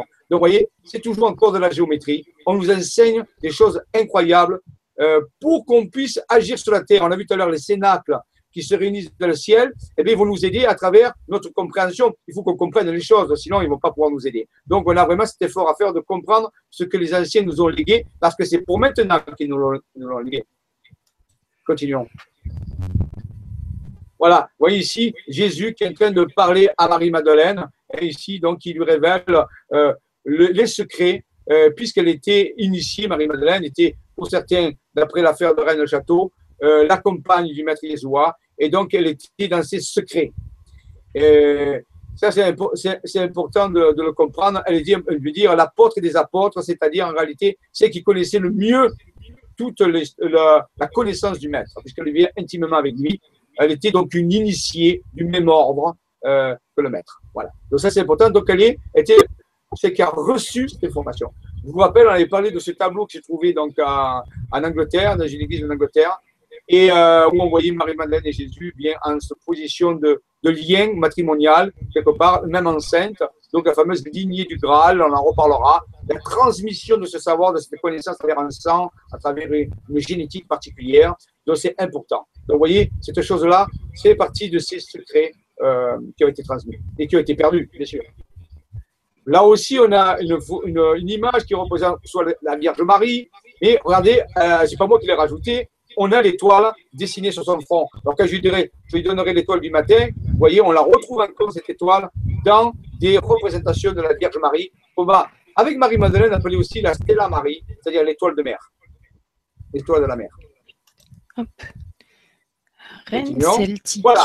Donc, tout ceci euh, pour nous introduire à, dans le livre d'Henri Boudet, Le secret de Cromlech de Reine des Bains ou la vraie, euh, la vraie langue celtique, il y a une carte dessinée par l'abbé Boudet lui-même. Vous la voyez sous les yeux, qu'on appelle la Reine celtique.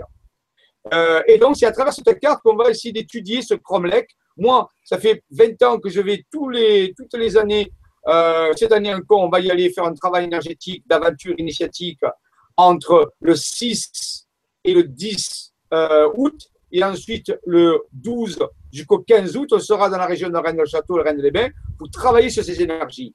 Donc ça, c'est sur le programme d'Isavision, pour les gens qui voudraient participer, euh, aller sur le terrain, être confrontés à ces énergies, il y a ça. Donc la, la, la, carte dessinée par l'abbé Boudet va nous servir de guide un petit peu pour essayer de percer le mystère, parce que l'abbé Boudet, qu'est-ce qu'il dit? Il dit, il y a dans, autour de Rennes-les-Bains un cromlech et alors, bien sûr, les gens ont cherché ce cromlech et bien sûr, il ne correspond pas du tout au cromlech qui a été fait par les hommes. Et on va vraiment voir que l'abbé Boudet a, parle bien d'un cromlech, mais ce cromlech n'a rien à voir avec le cromlech que vous avez parlé tout à l'heure, fait par les druides. C'est un cromlech d'un autre, ordre. Que cache-t-il? Qu'est-ce qu'il a voulu nous léguer pour ceux qui ont des yeux pour voir et des oreilles entendre? Rappelez-vous, le maître Jésus l'a dit. Donc voici Reine les Bains avec euh, sa, sa rivière la, la Blanca, la qui, qui coule euh, donc euh, à travers. Magnifique village avec une avec un centre thermal. On peut faire des cures qui soignent. Bien sûr, il y a des eaux thermales, il y a des eaux qui viennent, qui a, appelle la source des eaux chaudes parce que c'est relié à des volcans. Il y a de l'eau qui sort à 45 degrés. Là. Alors, dans l'histoire de la Bessonnière, parce que les deux histoires sont reliées. On ne peut pas parler de la Boudet sans parler de la Bessonnière, puisque, rappelez-vous, ils étaient interreliés, bien sûr. Donc, c'est l'histoire aussi de la tombe trouvée par l'abbé par la Bessonnière dans le cimetière de Rennes-les-Bains, euh, de Rennes-au-Château, et la fameuse tombe de Marie de Nègre d'Able, d'Haute-Poule, qui était la, la femme du seigneur d'Haute-Poule, qui était le seigneur de Rennes-au-Château, qui est encore le château euh, de Haute-Poule qui se trouve à Rennes-au-Château. Et rappelons-nous que la Bessonnière avait euh, effacé et détruit cette stèle après avoir déchiffré la stèle. pour lui, c'était absolument important. Et comme pour personne ne puisse savoir ce qu'il avait dessus, il avait détruit, il avait effacé, été euh, euh, les stèles dans ce cimetière. Et, mais on a pu quand même retrouver euh, les inscriptions et il y avait ce que vous voyez là. Alors, en réalité, je ne vais pas rentrer dans trop d'explications, mais mhm. c'est décodé, lorsqu'on a décodé ces stèles, on nous a amené à différentes significations, des phrases énigmatiques qui amènent le chercheur sur des pistes. Il n'est pas révélé euh, qui est le secret de Rennes Château, ni le secret de Rennes, mais il donne des pistes pour réfléchir, des pistes pour aller plus loin. C'est toujours le, même moyen. Et la deuxième partie de, la dalle est très intéressante parce que il y a, il y a une espèce d'écriture. Et dans cette écriture, lorsqu'on décode le texte qui est écrit là, avec des lettres grecques, on, va trouver le texte est in Arcadia ego. Et moi aussi, je suis en Arcadie. Inscrit sur la tombe de Marie de Nagana de Poule. Et c'est une phrase très ancienne, puisque c'est ce qui est écrit dans le tableau de Nicolas Poussin, le fameux tombeau des bergers d'Arcadie.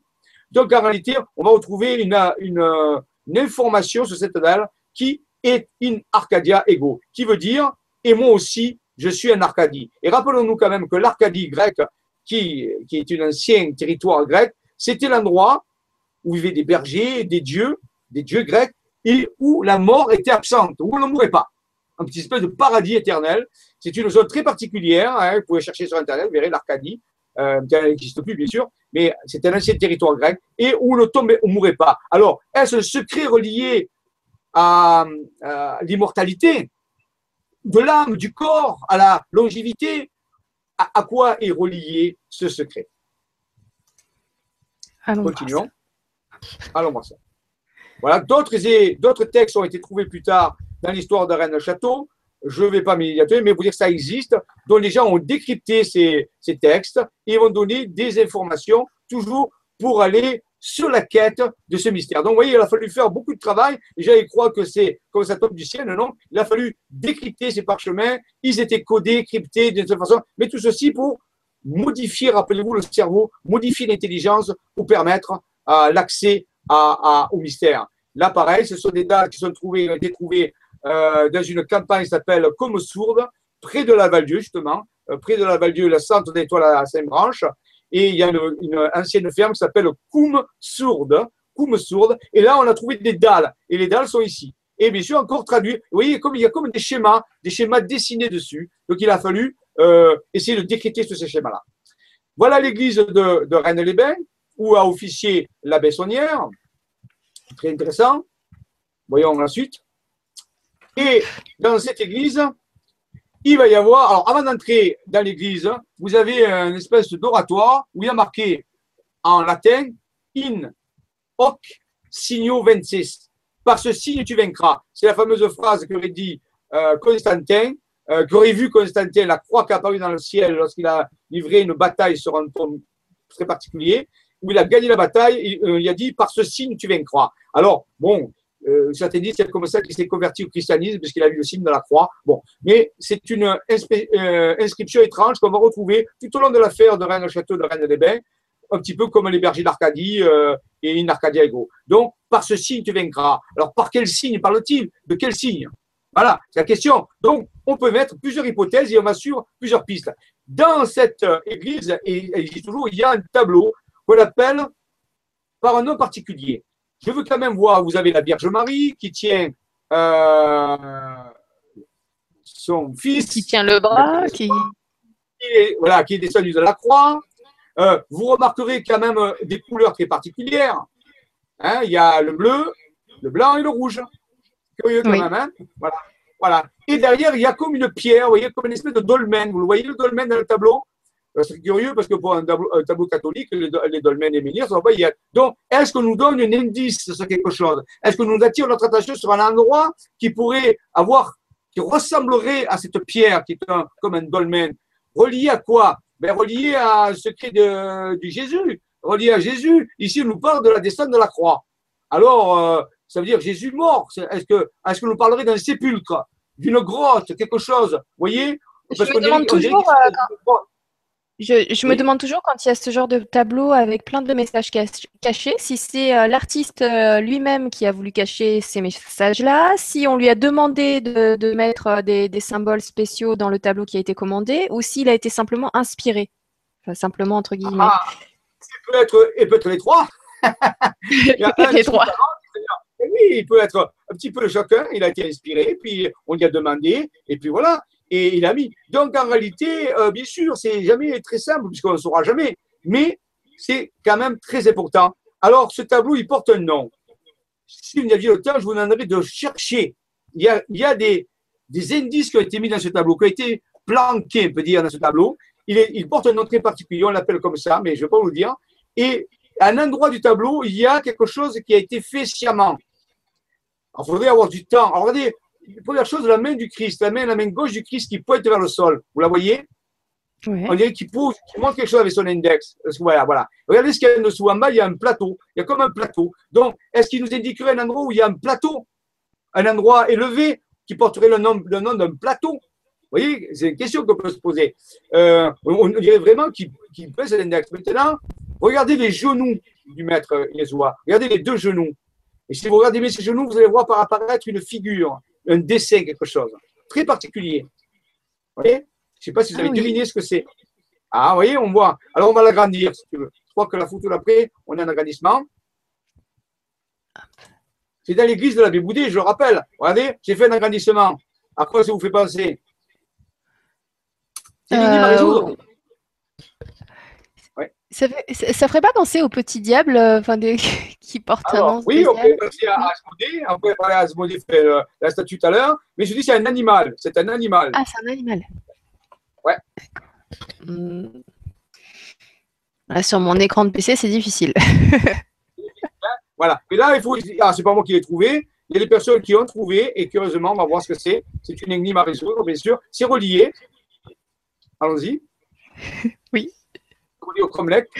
J'étais un lapin, je n'osais pas le dire. Je me suis dit, mais non, ça peut pas être un lapin. Et voilà, on l'appelle le Christ au lièvre. C'est un lièvre. Le Christ au lièvre, c'est son nom.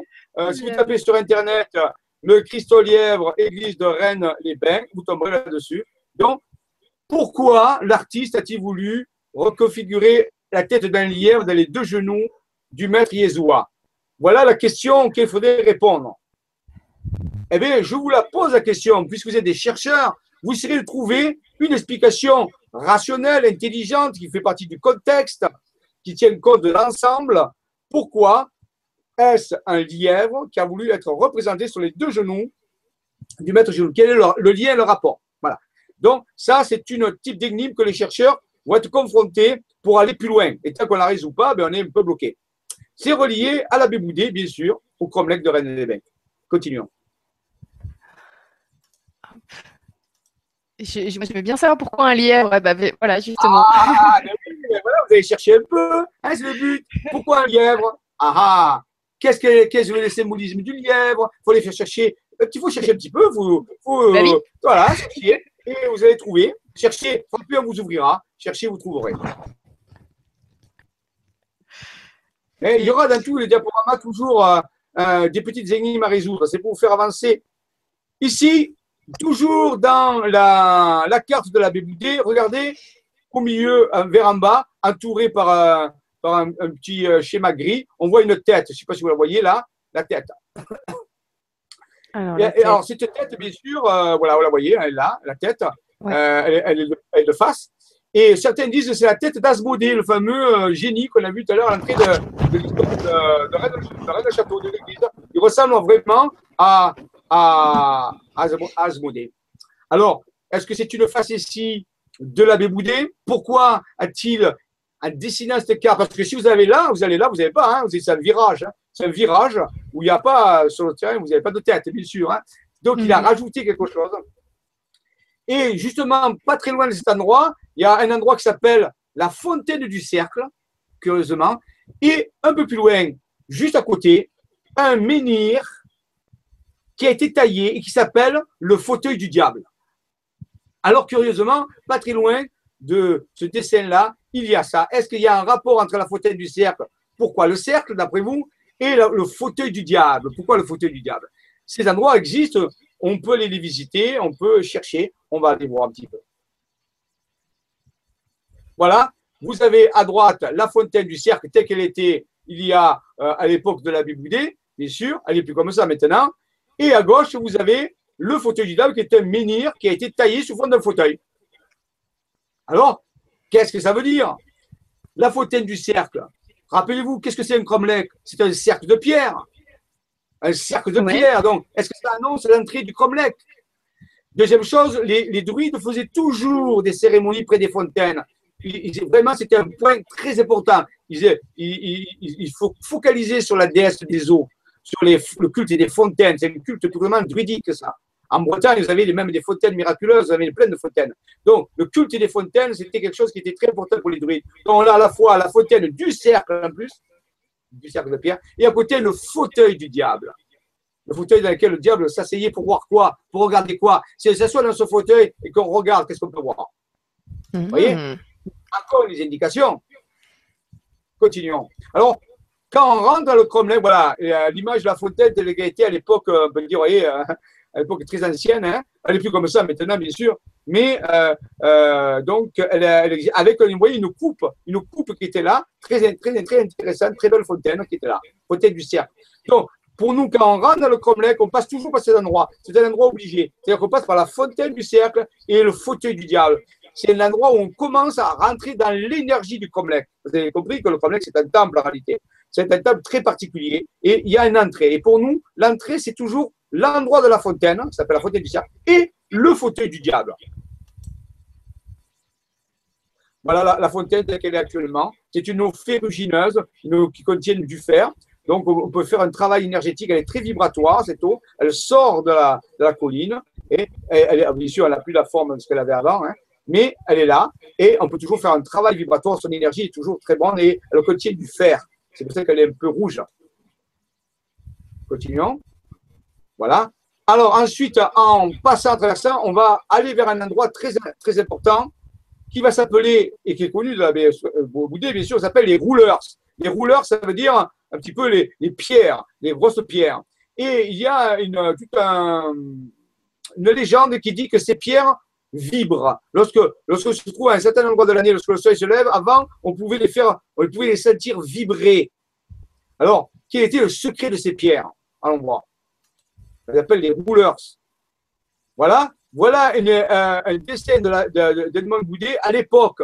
Mais à l'époque, rappelez-vous, il n'y avait pas d'arbres. C'est difficile à comprendre. Quand on y va, il y a plein d'arbres partout, il y a des pins, et ainsi de suite. Mais à l'époque, il n'y avait pas d'arbres. Donc, vous voyez, sur le dessin, il n'y a pas d'arbres. C'est curieux. Regardez là, les arbres qu'il y a. Eh bien, il y a 100 ans, plus de 100 ans, il n'y avait pas d'arbres.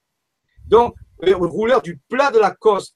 Voilà, du, du plateau de la côte, en réalité. Donc, menhir renversé, menhir sur pied. Alors, regardez bien le menhir qui se pose au numéro 4. Est-ce que vous voyez le menhir numéro 4 complètement à droite? Le, phallus qui se trouve à droite? Euh... tu, as dit, le terme. C'est un phallus. C'est oui, c'est un phallus qui est là, il est dressé. Et sur la gauche, vous avez les deux bourses en réalité. Voilà. Vous avez des menhirs comme des organes génitaux masculins, très curieusement. Alors, ce menhir maintenant, il est renversé. On l'a renversé. Il n'est plus debout. Mais il est. Donc, on peut dire que ce, ce cromlech, au début, mais on avait un endroit très particulier qui vibrait avec des énergies et où il y avait le culte de la fertilité. C'est là où, il y avait le culte de la fertilité, vraiment le menhir, c'est-à-dire le phallus qui se dresse, la pierre levée, la, fertilité masculine dans le cromlech. Alors ça, c'est très important de le comprendre, c'est très curieux, mais ça existe. Voyez, on voit, on voit mieux euh, vraiment euh, comment c'était. Donc c'est un élément important du cromlech de Rennes, le rituel de la, de la fertilité, le point, la puissance de la fertilité. Continuons. Oui, donc là, on revoit tous ces arbres. Voilà, là, ici, c'est un peu plus tard. Donc, on les voit en noir et blanc. Vous voyez, les arbres ont poussé depuis et euh, certains menhirs ont été déplacés, bien sûr, au cours du temps. Mais ça existe vraiment, on peut y aller. Alors, je ne vais pas vous révéler le secret. Il y a un secret pour faire fonctionner ça. C'est un secret de druide. C'est un secret de de géobiologue. On a un rituel spécial qui permet, vous voyez, si on a un enfant à l'époque, à l'époque de, on peut dire, d'après ce l'avait boudé, il n'y avait pas vraiment d'arbre, hein, qu'à le dire.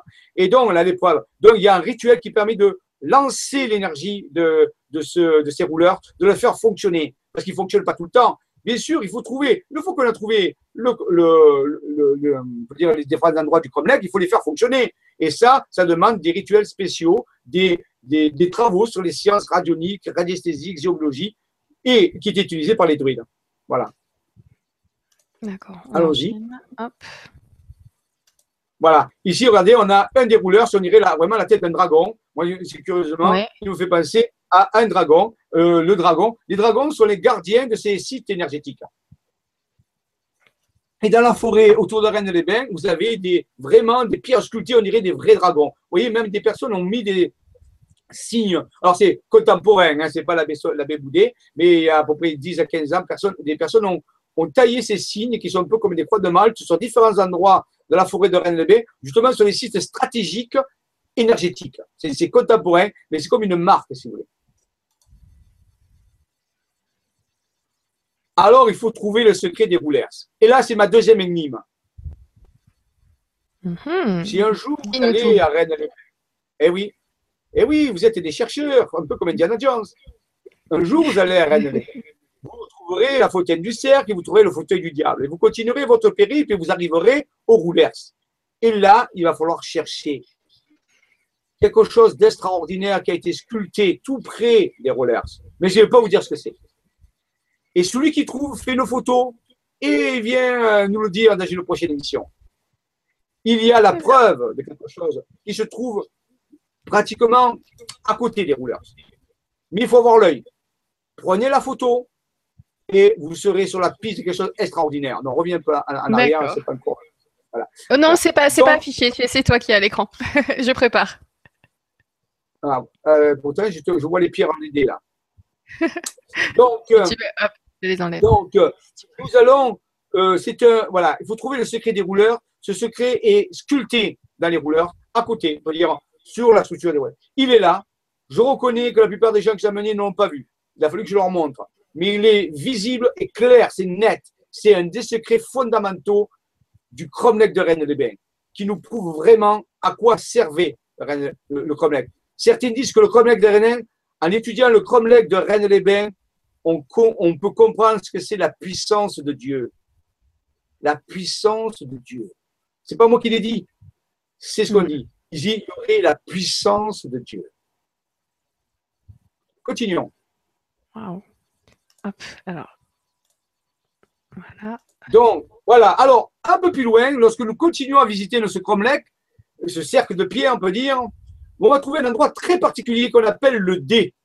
Comme le dé à jouer, vous voyez le dé, il est là. Alors c'est un dé un peu particulier parce qu'il est, la longueur est égale à deux fois la hauteur. Alors, je l'appellerait ça en franc-maçonnerie un carré long. Donc, un dé très particulier. Et qu'est-ce qu'on fait avec un dé ben, on, joue. on joue. Ah oui, on joue au dé. Vous direz, oui, d'accord, mais il n'y en a qu'un. Le deuxième dé est beaucoup plus loin. Il est, euh, on peut dire, à quelques 500 mètres de cet endroit, dans la forêt, une pierre qui est encore plus grande que celle-là, mais qui ressemble aussi à un dé, qui a un volume plus grand. Donc, on a bien deux dés qui se trouvent dans la forêt. Mais je ne vous révélerai pas où se trouve le second. Celui-là, il est facile à trouver. L'autre, ça sera votre mission de le trouver. Il se trouve, on peut dire, un peu plus à l'ouest, dans la forêt de Rennes-les-Bains. Mais si vous cherchez bien, si vous posez des bonnes questions aux chercheurs, ils vous indiqueront c'est le deuxième dé. Le dé beaucoup plus grand. Mais il y a deux dés. Donc, c'est un jeu qui se joue avec deux dés. Deux dés. Alors, comme dirait quelqu'un, il faut gratter des dés. Ah, on peut gagner. Allons-y. continuons. Ah, ce dé qui est là, posé, on peut dire, vous voyez, il est là. Euh, alors, cette pierre levée, bien sûr, est citée dans le livre de, de l'abbé Boudet. L'abbé Boudet, dans le Cromlech de Rennes, il cite tous les endroits que je vous ai dit, bien sûr. Donc, il les cite de cette façon. Voilà. Donc ici, on a vraiment des Comment ça fait pour tenir debout? Il est là, vous voyez, on le voit bien. Hein. Il existe vraiment le dé, un des deux dés pour jouer au dé. Mais à quel jeu on va jouer? À quel jeu va-t-on jouer? C'est la question qu'on peut se poser. On va, est-ce que, ah. à l'IA, les dés sont-ils jetés? Et si on jette les dés, qu'est-ce qui va se passer? Voilà, différentes photos de ce dé particulier. Vous voyez, c'est très curieux. Continuons. Ah, voici une station de l'église de Rennes-le-Château. Laquelle station L'église de Rennes-le-Château, c'est la station. Eh bien, tiens, je vous donne encore une énigme à résoudre. Vous essayerez de trouver de quelle station c'est. Il y a 15 stations dans l'église de Rennes-le-Château, comme dans toutes les églises, il y a 15 stations. Et il y a une station où il y a cette représentation. Et vous essayerez de trouver quel est le numéro de la station dans l'église de Rennes-le-Château où on voit les dés. C'est encore un troisième défi pour ceux qui veulent chercher. Et si on prend cette station, donc, vous voyez qu'il y a un lien entre euh, Rennes-Château et Rennes-les-Bains, puisque là on parle de dés. L'église, dans l'église de Rennes-Château, il y a une station où il y a des dés. On dit que les Romains jouent au dés. À un moment que Jésus était sur la croix, ils jouaient au dés. Et regardez, qu'est-ce qu'on voit sur ces dés? Qu'est-ce que, qu'est-ce que vous voyez comme nombre? Qu'est-ce que tu vois, Laura? Euh, là, là, moi, je vois 3 dés déjà. Oui, 3 dés. Donc, euh, il y a le, 4, le 2 et le 5, je pense. Non, c'est un 3. C'est pas un 2, c'est un 3. C'est un 3 C'est un 3. Ah oui, je vois pas très bien. Ah oui. Et un 5. c'est ici. Ah bah oui, il faut que je le mette en grand.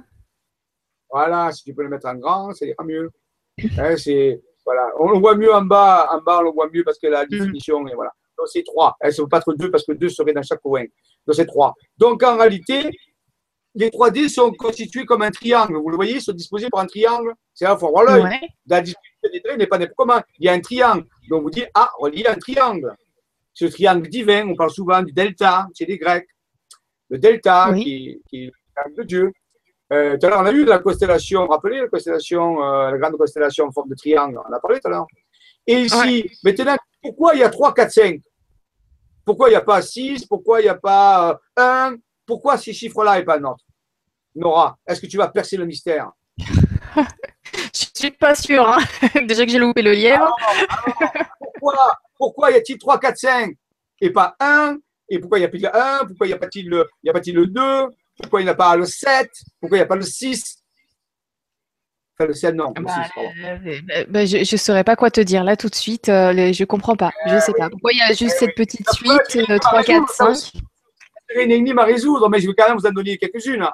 S'il te plaît, ouais, parce qu'on est déjà à trois énigmes. Eh oui, vous trois énigmes. Non, je vais Comment tu as résolu celle-là? Celle-là, c'est mathématique. C'est mathématique. C'est. Hmm. En réalité, vous allez pousser de grands cris, mais c'est pas grave. C'est le théorème de Pythagore. Eh oui. Que nous dire Rappelez-vous, j'ai dit un triangle, un triangle rectangle. Là, il n'est pas rectangle, mais un triangle. Que nous dit Pythagore Dans un triangle rectangle, un triangle a un angle droit, le carré de l'hypoténuse, le carré de la longueur de l'hypoténuse est égal au carré de la somme des deux autres côtés, adjacent et opposé. Eh bien, regardez, si je prends 3 comme étant le côté opposé, 4 comme le côté adjacent et 5 comme le côté de l'hypoténuse, j'applique la loi de Pythagore. 3 au carré, ça fait 9, plus 4 au carré, ça fait 16, égale 5 au carré, 25. Et voilà. Voilà, on, parle ici du hein. triangle rectangle. C'est 3, 4, 5, c'est les premiers nombres qui, lorsque l'applique le théorème du Pythagore, donne la solution 3 au carré plus 4 au carré égale 5 au carré, c'est un triangle rectangle. Donc on nous dit ici, c'est un message caché, on nous dit de chercher un triangle, mais qui est rectangle. Là aussi, c'est important. Est-ce que c'est un indice de la géométrie sacrée qui a un angle droit, qui a été rectifié? C'est la rectitude. Est-ce qu'on nous dit qu'il faut être droit? Vous voyez? On peut vous dire plein de choses ici. Voilà comment ça, comment les anciens codaient ces informations. Il faut connaître les mathématiques, la géométrie, la culture, les mythes, toutes ces choses-là. Voilà un exemple. Maintenant, on peut ramener ça au dé de l'abbé de Boudet dans son cromlech. À quoi va-t-on le relier à une géométrie qui pourrait apparaître en reliant certains endroits? C'est possible. Mhm. Continuons. Continuons. Oh, bah tiens, on a le plateau de jeu on avait les dés. ah, regardez quel jeu nous avons ici. Quel jeu ici? C'est le, jeu, de... loi. le jeu de loi. Qu'est-ce qu'il est vieux ce jeu? Ah, il est vieux ce jeu. Hein Comme y a-t-il de cases? 63 cases, réparties comment? Une spirale, un escargot. Tout est initiatique ici. La spirale, l'escargot et 63 cases. Mais on peut dire que le jeu entier si on prend le carré total du jeu, ça fait une case en plus, on a 64 cases. Et 64 cases, c'est un petit peu comme le jeu d'échecs qui a 64 cases, ou le jeu de dames. Est-ce que nous invite à jouer une partie d'échecs? Ah ben, Là, on est en plein dedans. Niveau réflexion, c'est, euh, on est dans le niveau. eh oui Surtout que le, le, le, domaine de la bestonnière est construit comme un échiquier lui-même faut le savoir. Donc ici, on nous dit, jouons au jeu de loi, 64 cases, mais 64 cases, je vous donne un secret ici. C'est le nombre de codons dans l'ADN humain. 64 codons. 64 types d'acide aminé normalement qu'on aurait composé avoir. Donc, on n'en a pas 64, on n'en a que 20. Mais normalement, peut avoir 64 acides aminés, 64 codons. C'est le code du acide. Alors, est-ce que nous parle de génétique ici? Est-ce que nous parle d'une génétique particulière? Rappelez On a parlé tout à l'heure avec Jésus et Marie-Madeleine. Donc, on nous parle de jouer au jeu, au jeu de la loi, au jeu de la loi. De quelle loi? Loi des énergies, loi de la géométrie, la puissance de Dieu, le jeu de la puissance de Dieu. Waouh, ce Cromlech cacherait-il une structure énergétique, multidimensionnelle, qui pourrait, qui pourrait commander des énergies dans la région en jouant au jeu de la loi Quel est le symbole de loi? Vous chercherez un peu sur Internet le symbole de loi. Chez les Égyptiens aussi, on va le retrouver, loi, relié à un dieu égyptien particulier. Alors, continuons. Jouons au jeu de la loi. Alors, c'est vrai, je, suis vraiment désolée. J'ai les yeux de partout.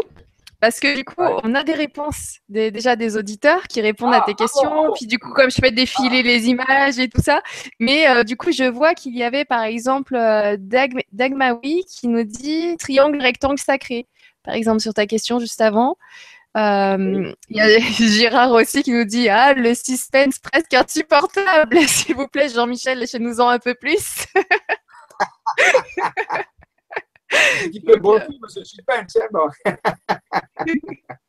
Donc, je fais attention. La prochaine fois que tu poses une question, je regarde tout de suite les réponses. N'hésitez pas.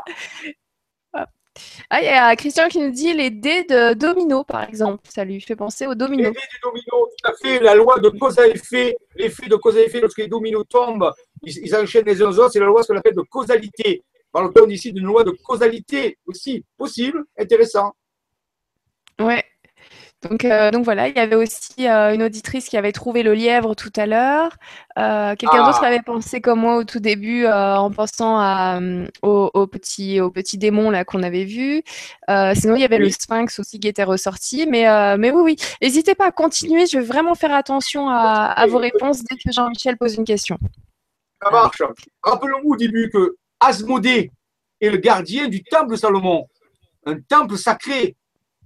Et là, avons-nous affaire à un temple extraordinaire, camouflé, caché aux yeux du profane Profanatus veut dire en dehors du temple? Rappelez-vous que dans, le temple, dans les temples grecs, il y avait marqué que celui qui est géomètre entre dans le temple. Donc, le gardien du temple de Salomon, Asmodée, est-il ici évoqué comme étant le gardien d'un immense temple? Alors, oui, le lièvre peut être aussi l'anagramme de livre, un livre sacré, le livre des connaissances qu'on n'ouvrira qu'avec un esprit différent. Votre but, mesdames, messieurs, est de changer votre esprit, de changer la structure de votre esprit, et alors vos yeux s'ouvriront. Mais pour ça, ça demande un certain travail de recherche et d'application. Mhm. Alors, on continue à jouer avec le, les dés dans le cromlech de Rennes-les-Bains. Voilà ici, je le révèle, le dieu Zeb et son symbole loi. Le jar, l'une des formes du dieu Jeb, le grand caqueteur. On l'appelait le grand caqueteur. Voilà. Alors, on y a le sacrifice de loi sacrée. On, on sacrifiait loi. Alors, pourquoi sacrifiait-on loi? Et c'est encore un rituel qu'on utilise actuellement. Hein. on sacrifie loi. Voilà, donc c'est un, mythe relié à l'histoire d'Isis, d'Osiris et d'Horus. Je vous livre des secrets ici. Alors, à vous de faire des recherches. Ce dieu Jeb, Seb, pardon, Seb, qui veut dire, euh, qui est relié au grand caqueteur. Quel est, quel est son rôle à de le retrouver ici dans, dans les Reines des Bains On n'est pas en Égypte. Pourquoi? Que cache-t-il? Mhm. Bonne question. Euh, le temps passe vite et il reste encore plein de d'images à faire. Alors, la décapitation de loi, c'est le but, c'est ça le rituel. La décapitation de loi, c'est le sacrifice. Et rappelez-vous, il y en a un qui sacrifie sa vie il y a 2000 ans selon l'histoire. Oui. Hein? voilà. Donc, est-ce que c'est encore un lien avec ça? Alors, il y a toujours dans l'histoire du Chronique de Rennes-les-Bains un autre endroit très intéressant. Pas très loin du dé et pas très loin du fauteuil du diable ni des rouleurs. Un endroit mystérieux qu'on appelle la fontaine de la God. God, G-O-D-E. God, qui pourrait dire féminin de God. God en anglais, rappelez-vous que c'est la langue celtique, l'anglais hein, euh, qu'utilise l'abbé Boudet. Donc, God en anglais, c'est Dieu. Et God, Goddess, bien sûr, ça veut dire la déesse. Donc, ça veut dire la fontaine de la déesse, à côté d'un sommet qui s'appelle le Saribairou. Donc, ici, la God, la fontaine de la God. Maintenant, la plus, plus comme ça. Vous savez comment on l'appelle maintenant? La fontaine de Marie-Madeleine. C'est son nom. Si vous allez là-bas, vous cherchez la fontaine de Marie-Madeleine. Curieusement, la godesse, la God, c'est devenu Marie-Madeleine. Curieusement. Allons-y. Jouons aux dés, lançons les dés. Avant d'aller à la fontaine de la Gode, nous ferons un petit détour par un endroit sublime, important, on dit que Jules Verne serait même venu ici pour trouver de l'inspiration pour écrire son 20 000 lieux sous les mers. Et là, c'est un endroit qui s'appelle la fontaine des amours. Les amours de qui? La fontaine des amours. On peut s'y baigner. C'est la, rivière qui coule s'appelle la Salse, la rivière salée, parce qu'elle est salée, c'est une source salée. Et donc, en réalité, la fontaine des amours, un endroit extraordinaire à visiter si vous allez à Rennes-les-Bains. La fontaine des amours. Et si vous y allez l'été, vous pouvez même vous y baigner. Des personnes ont travaillé dans la région en reliant des euh, villages et ont fait apparaître ce schéma très curieux. On reconnaît ici la silhouette de Marie-Madeleine. Quand j'ai dit au pays de Marie-Madeleine, ah oui, il y a différents indices de sa présence vibratoire. Continuons à jeter les dés. Nous faisons un petit détour. Revenons à l'église de Rennes-Château. Maintenant, c'est la quatrième énigme que je vous donne à chercher. Vous avez ici les plans de l'église de Rennes-Château que vous pouvez trouver sur Internet. Excusez-moi. Vous trouvez ce plan. Il n'y a aucun problème. Donc, procurez ce plan. Maintenant, vous allez étudier la disposition des statues principales dans, ce, dans cette église et travailler à partir de leurs initiales, c'est-à-dire à partir du, des lettres qui commencent certaines statues. Et essayer de trouver le secret de l'église de Rennes-Château en étudiant la disposition de certaines statues et en mettant, en utilisant leur, euh, les premières lettres de chaque nom des statues. Et vous allez avoir une surprise incroyable. Là, je vous laisse rechercher.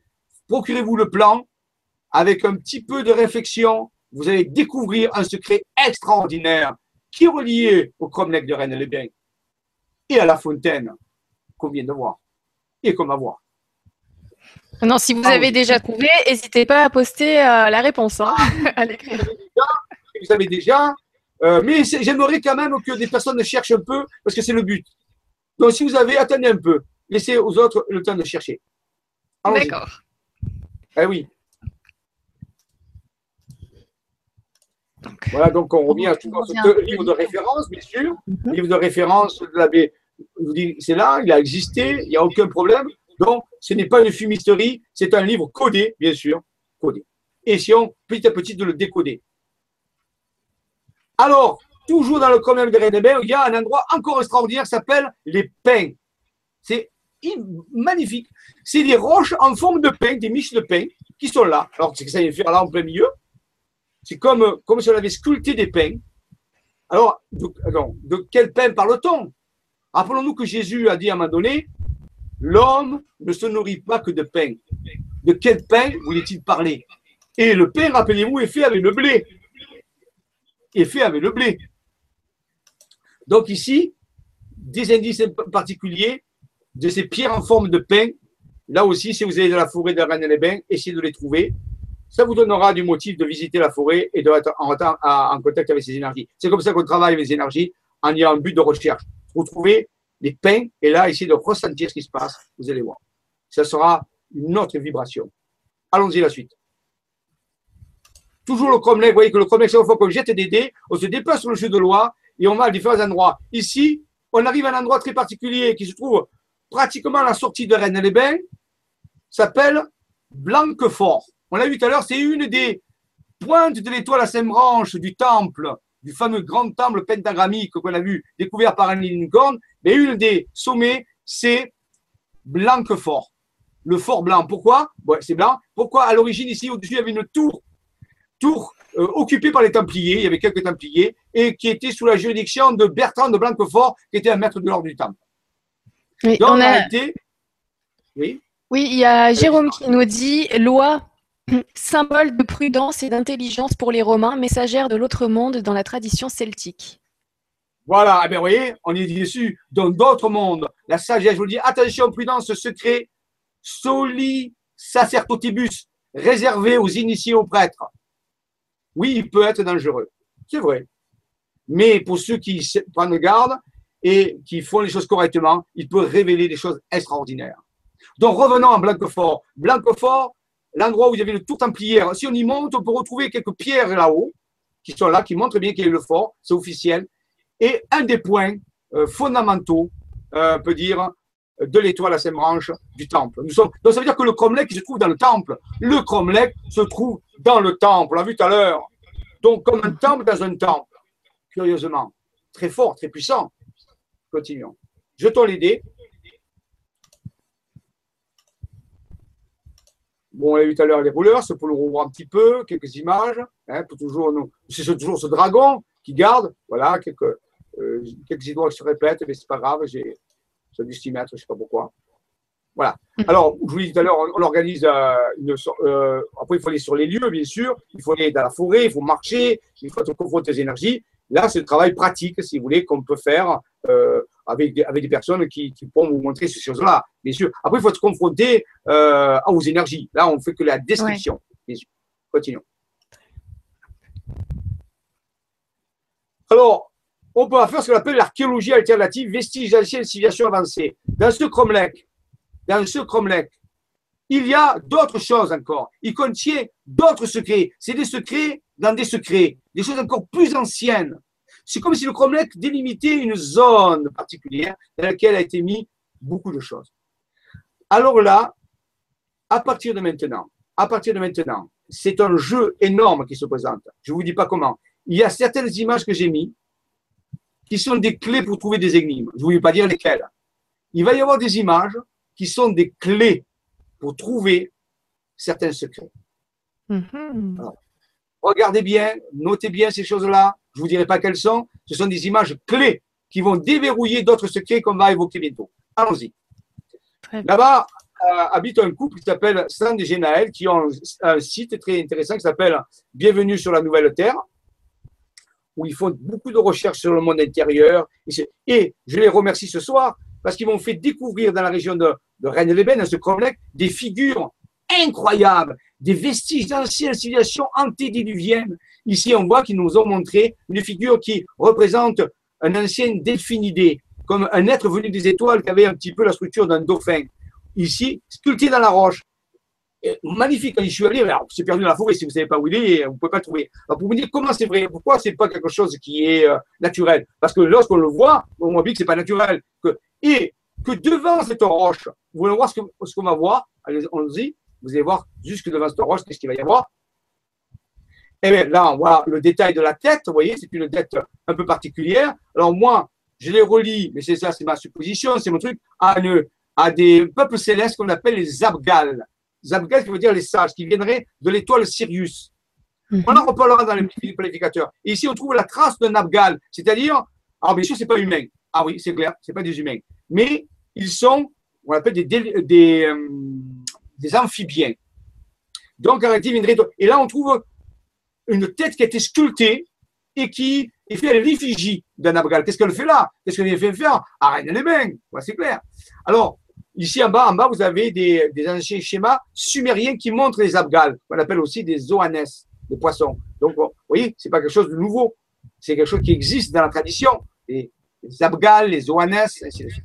Donc, qu'est-ce qu'ils viennent faire dans l'histoire de, de Rennes-les-Bains Eh bien, regardons ce qu'il y a devant. Voilà, ça c'est un détail. Donc on voit ici, par exemple, les abgales qui sont trouvant devant l'arbre de vie. Ils sont devant l'arbre de vie. Là, c'est l'arbre de vie. L'arbre qui donne la vie qu'est-ce qu'il pouvait faire Vous voyez, euh, il semblerait qu'il soit relié à cet arbre de vie. Un peu plus loin, nous avons aussi une autre pierre qui se trouve euh, pas très loin du château d'Arc, qui se trouve euh, à quelques kilomètres de Rennes-les-Bains. Et là, une pierre tout à fait spéciale qu'on appelle le menhir d'Arc. Et mes amis euh, San et Génaël m'ont dit, mais nous, ça nous fait penser à des êtres à qui on était en contact et qu'ils appellent des Jinabou. Là aussi, ce pas des humains. Et si on regarde cette, ce menhir particulier, mais ressemble à, ces statues qu'on a retrouvées chez les Sumériens en faisant des fouilles. Et curieusement, ça leur ressemble, on dirait, un être venu de notre monde, mais qui n'a pas de forme humaine. Ça fait pas mal. Donc, dans toute cette région, il y a comme des traces, des vestiges d'archéologie alternative qui font, euh, qui nous orientent vers une autre forme d'intelligence qu'on appelle les INH, les intelligences non humaines, qui ont été là dans les temps anciens, mais qui reste que les anciens ont gardé sous forme d'effigie. Mais bien sûr, après, il faut les relier les uns aux autres pour obtenir une information supérieure. C'est ça C'est pas cela. Alors, maintenant, s'il y a le cromlech, il doit y avoir des portes interdimensionnelles. On l'a vu tout à l'heure, les cromlechs servaient en faisant des cérémonies spéciales à passer euh, dans d'autres dimensions ou faire venir des êtres d'autres dimensions. Eh bien, dans la revue Top Secret que j'ai déjà, euh, j'ai déjà parlé, avec Rock Soccer, très bonne revue, il y a le numéro spécial du garage, nous avons trouvé la porte du temps. Et dans ce numéro, quand je l'ai lu, je me suis rendu compte qu'une personne témoignait de l'existence d'une porte du temps ou d'une porte induite et dimensionnelle où, où au, dans le cromlech de Rennes-les-Bains. Alors, j'ai lu l'article, vous allez voir l'article rapidement. Bien sûr. J'y vais. Hop. Vous y Voilà. Voilà, donc vous voyez, on retrouve les mêmes pierres dont je vous ai parlé tout à l'heure, c'est dans l'article. Donc vous voyez, c'est la même chose. Il parle des mêmes endroits. Ce monsieur qui a écrit l'article est un natif du pays. Continuons. Sans connaître ces recherches-là, cette personne-là qui a écrit euh, cet article, vous, vous, en êtes arrivé aux mêmes euh, conclusions. Ah oui, tout à fait. J'ai dit, mais je connais ces lieux-là. Mais je ne connaissais pas l'endroit qu'il nous décrit là. Vous voyez, il a, ça, c'est les photos de la revue pour montrer que c'est bien dans la revue. Vous voyez, on dirait une, une, d'une porte encastrée dans un rocher. Vous direz, oui, c'est peut-être naturel. Mais que, mais que, allons à la suite. Ah. En face, il y a la même. Mais cette fois-ci, pas dans un rocher. C'est comme les deux gonds d'une porte, les deux montagnes d'une porte. D'une porte de quoi? C'est pas naturel, ça. Surtout. Une porte spatio-temporelle. Une porte pour passer dans d'autres dimensions quand les paramètres sont là. Et quand on a le bon rituel, bien sûr. La bonne procédure. Alors, nous sommes allés euh, et je dis, mais il faut que je trouve cette porte, absolument. Elle est dans le problème de Reine des elle est dans le temple, euh, l'étoile à cinq branches de, de, Lincoln. Tout est au même endroit, c'est fantastique. Alors, j'ai pris une équipe, nous sommes allés justement à l'été, au mois d'août, euh, il y a deux ans, et nous sommes allés à la recherche de cette porte. Euh, on avait peu d'indications hein. sur l'article, c'était assez, euh, assez évasif, hein. donc il fallait arriver à localiser cette porte. Continuons. Dans la forêt de Rennes-les-Bains, dans le complexe.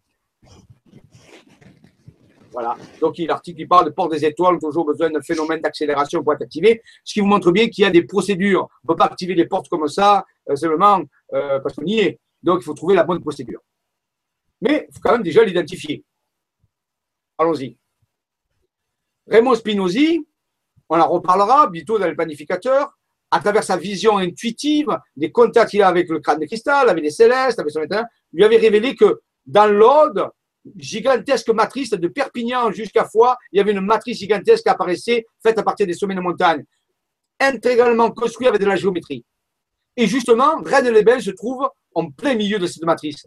Donc, on voit que même un autre chercheur qui reçoit les mêmes informations, Henry Lincoln, Abbé Boudet, Laporte, tout part de la même chose, tout est inclus, tout va ensemble. C'était tout cohérent. Voilà pourquoi c'est scientifique, parce que c'est cohérent. Rien ne se contredit. Continuons. Nous reparlerons de ces matrices le moment venu. Là, c'est simplement pour illustrer. Le monsieur qui a écrit l'article euh, dans la revue Top Secret a lui-même utilisé de la géométrie sacrée. Il a montré en évidence qu'en reliant certaines altitudes sur la carte de la Bessonnière, euh, sur la baie quelques points particuliers, on pouvait faire apparaître un dessin qui a l'air d'une perspective, comme quelque chose qui jaillissait de la carte. Et c'est comme ça qu'il a défini euh, la présence de la porte. Il dit c'est une porte qui donne sur ailleurs, puisque si je relis, relis certains points de la carte, ça fait comme comme un vortex, comme une, comme une énergie qui sort. Ça, j'ai vérifié, c'est vrai à 100%. Hein, on peut dire que l'abbé Boudet a encodé euh, ces informations. Mais si on n'avait pas le tracé, on ne pourrait pas les voir, bien sûr. Alors, ce gardien, il vient là, il garde bien un secret d'un temple gigantesque, d'un temple des énergies, peut-être d'un labyrinthe, peut-être d'un temple souterrain, peut-être d'un temple souterrain. Mhm. Voilà le monsieur qui a écrit l'article. Donc c'est François Garret. Voilà. On dirait des, des marches. vous avez vu tout à l'heure euh, euh, la tête de l'Abgal. Hein, vous avez vu la tête de l'Abgal, j'ai dit. Eh bien, pour aller aux Abgal, Il faut monter ces marches. C'est les marches d'un temple gigantesque et les marches sont très grandes. Qu'est-ce que ça fait en plein milieu C'est les vestiges d'un temple parce qu'on montait ces marches pour aller vers la statue, vers l'effigie. Ce qui montre bien que ce n'est pas une tête en plein milieu de la, montagne, c'est qu'elle fait partie d'un complexe qui a été maintenant plus ou moins détruit, dont il reste certaines marches d'accès à ce temple. C'est ah oui, eh oui. Il y a des fouilles archéologiques là-bas ou sinon c'est toujours en friche comme ça? Ah, C'est toujours en friche, il n'y a personne qui fouille. Là, on est dans l'archéologie alternative. Mais pour fouiller, il faut avoir des autorisations. Hein. C'est, pas tout ça. Ici, c'est purement comme ça. Il n'y a, a, pas de, de fouille. Non. D'accord. C'est resté à l'alternatif. Ce qui est intéressant, regardez la forme de ces rochers, on l'appelle la baleine. Vous pouvez voir son œil, la baleine. énorme rocher. Et il y en a plein comme ça. Hein. Il y a plein de rochers. Euh, on dirait que ça a été utilisé pour faire des rituels, pour créer des effigies. Vous voyez? Mais c'est très vieux. Ça a été dégradé pour du temps, bien sûr.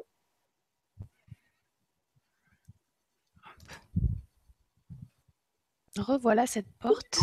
Voilà. Eh bien, nous l'avons trouvée, cette porte. Elle est là. C'est nous, vous voyez, le groupe qui est là. On voit même Genaël en haut avec son appareil. Donc, euh, alors, je vais vous raconter une histoire. Vous ne la croyez pas, si vous voulez mais c'est un témoignage de comment j'ai vécu ça. Pour vous donner un exemple. Ce jour-là, donc, nous étions euh, à peu près une vingtaine de personnes. Nous sommes allés travailler dans le Cromlech de Rennes-les-Bains, des endroits stratégiques. Et puis j'ai dit aux gens, pareil, je dis voilà, je vais montrer l'article comme vous. Et j'ai dit, ben, notre mission, vous, si vous voulez bien, consiste à trouver la porte. Je ne sais pas où elle est. À peu j'ai un endroit sur une carte, mais vraiment, je ne sais pas. Il va falloir faire vraiment des recherches. Tous les gens étaient d'accord, étaient heureux. Ils dit oui, on va essayer de trouver cette porte parce que c'est vraiment important de la trouver. Donc, nous sommes partis, on marchait dans la forêt avec nos cartes et tout. À un moment donné, on s'est même éparpillé pour faire des recherches, euh, on peut dire, euh, plus structurées. Et à un moment donné, on se retrouve tous et personne n'avait rien trouvé. Et comme euh, on avait d'autres lieux à voir, j'ai dit, tant pis, on n'a pas trouvé la porte, c'est dommage, mais je vais lâcher prise, ce sera pour une autre fois. Bon, les gens aussi, ils ont rien dit, ils ont dit, bon, ben, on a cherché, on n'a pas trouvé. Alors, donc, on se remet en marche et on allait justement voir les pins, la, la pierre des pins, on l'a vu tout à l'heure. Mhm. qui est un peu plus loin. Et je marchais comme ça sur mon chemin, j'étais pratiquement euh, devant. Et j'ai quand même, je marchais, mais dans ma tête, j'ai dit quand même, j'aurais bien aimé euh, la trouver, cette pierre, euh, bon, cette, porte, quoi, même. J'avais lâché prise, mais quand même, ça m'embêtait. Et je me tourne vers mon être intérieur, hein, je, dis, je dis, tu sais, quand même, j'aimerais bien trouver cette porte. Hein. Mais j'y parle comme ça, tu sais, à l'intérieur. Et je marchais avec mon sac à dos, on était tous en file indienne dans la forêt, comme ça. Puis à un moment donné, j'ai cru avoir une hallucination. J'avais les yeux ouverts.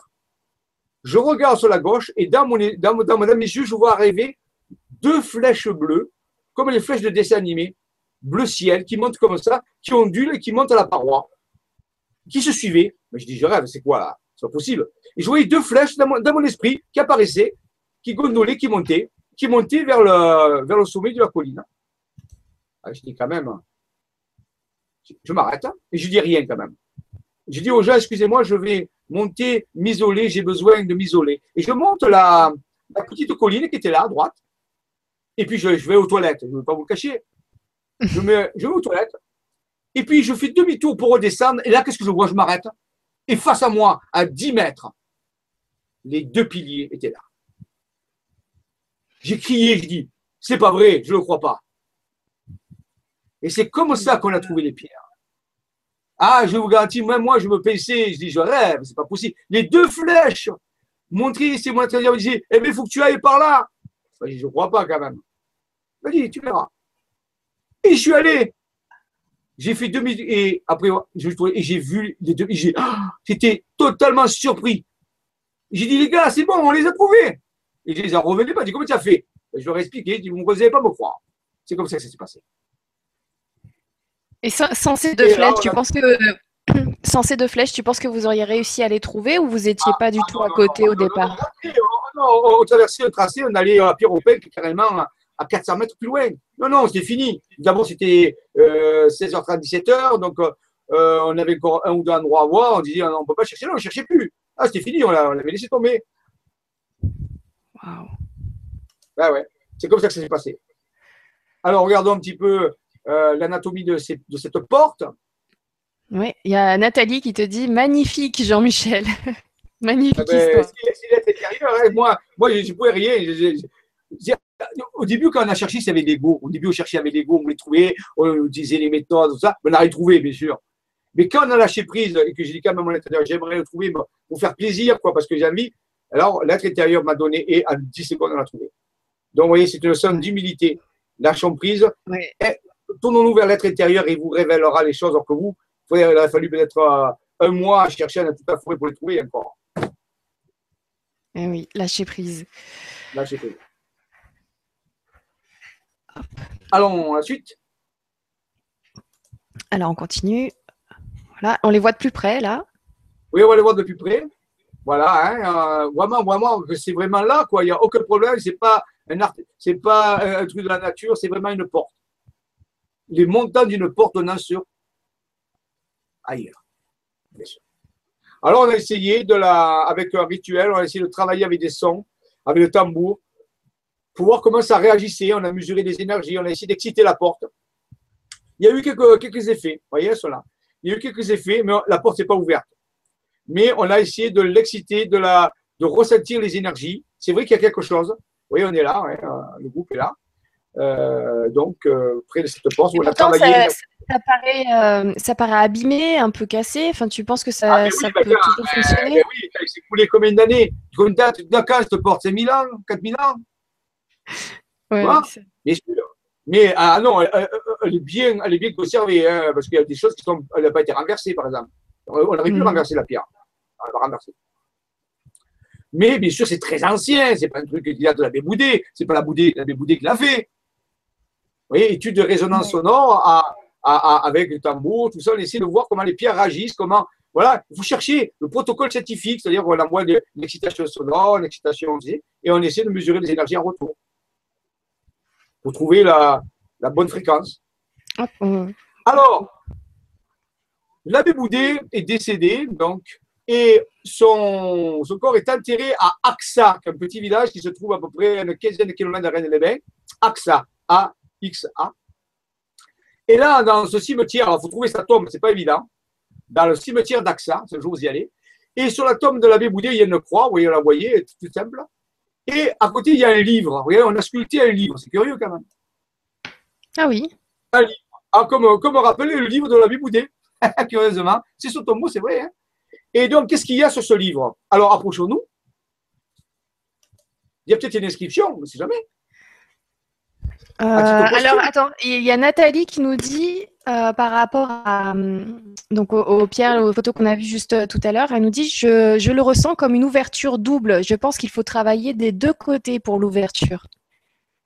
Oui, c'est vrai, on peut travailler des deux côtés.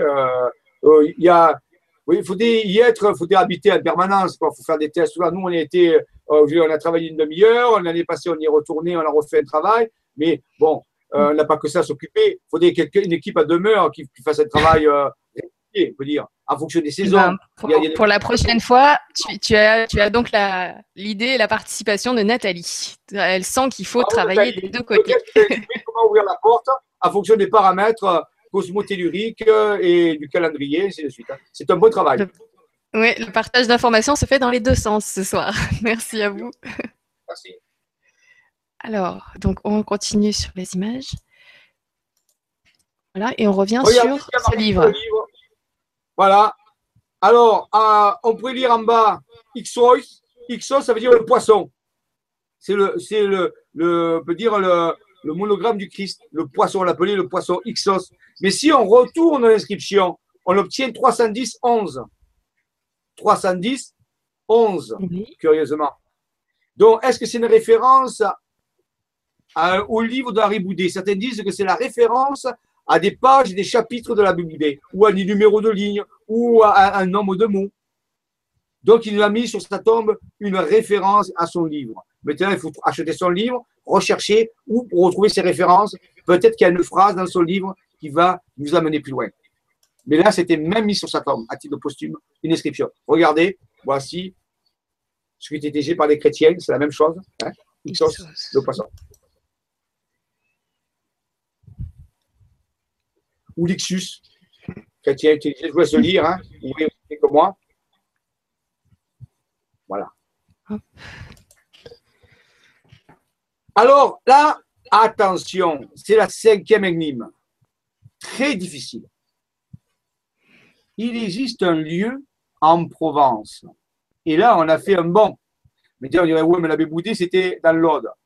On a des preuves. Raymond Spinozzi a trouvé euh, dans un endroit très particulier de la Provence, dans une chapelle qui s'appelle Notre-Dame des Anges, près de Marseille, où justement il est sculpté à l'intérieur de la grotte, une chapelle en forme de grotte, un poisson très ancien.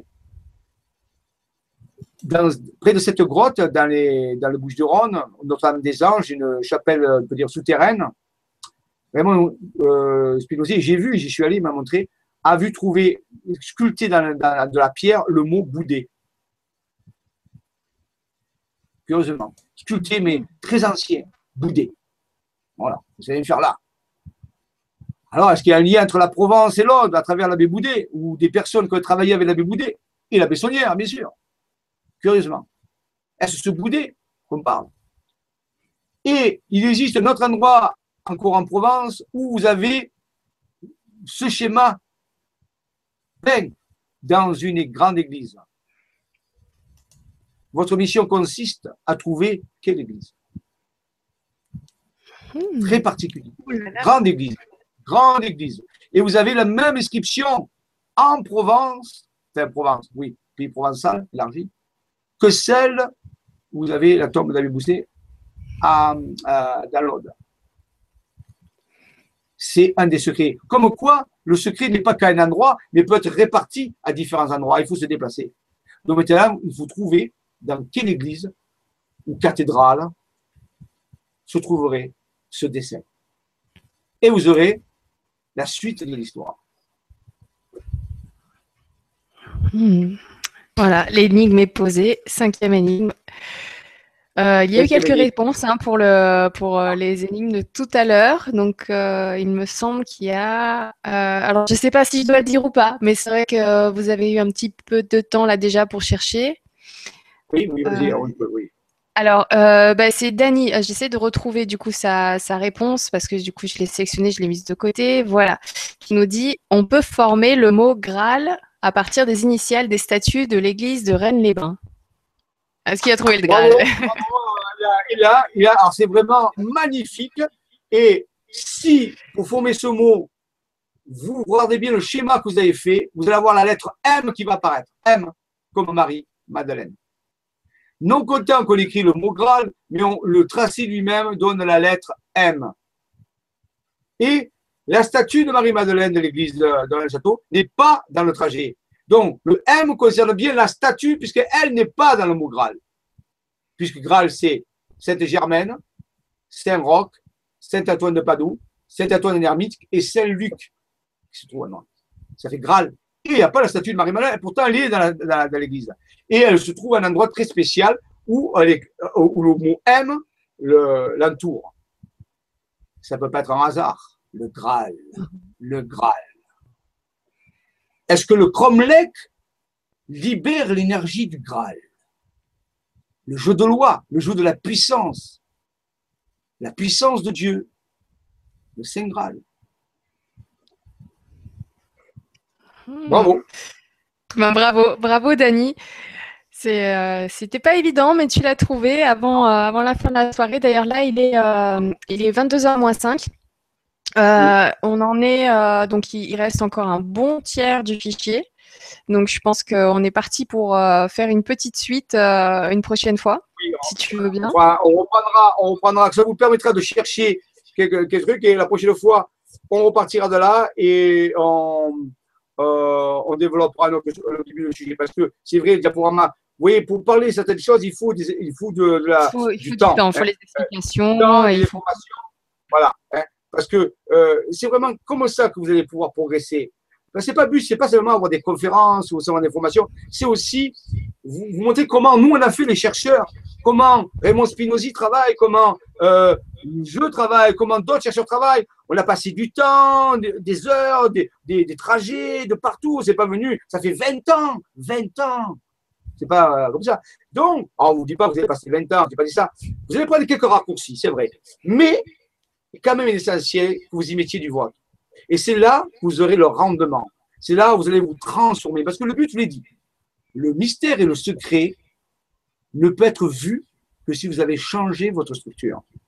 Même si je vous le donnais maintenant, il ne vous servira à rien, parce qu'il faut être dans une certaine structure, il faut se transformer. Et pour se transformer, il faut faire la quête. Donc, je vous donne un petit raccourci, un accélérateur de quête, si vous voulez. Ah oui, un gros. Mais c'est la seule façon parce que plus nous allons progresser dans les planificateurs, plus allons progresser dans les enquêtes scientifiques et plus vous allez voir qu'on aller de plus en plus loin, de plus en plus loin. Et là, vous direz, ah, heureusement que je me suis changé parce que je n'aurais pas compris, parce que je n'aurais pas cru. Oui, parce que là, c'est rien. Ce qu'est que le début, vous avez vu quelques pourcents. Eh oui.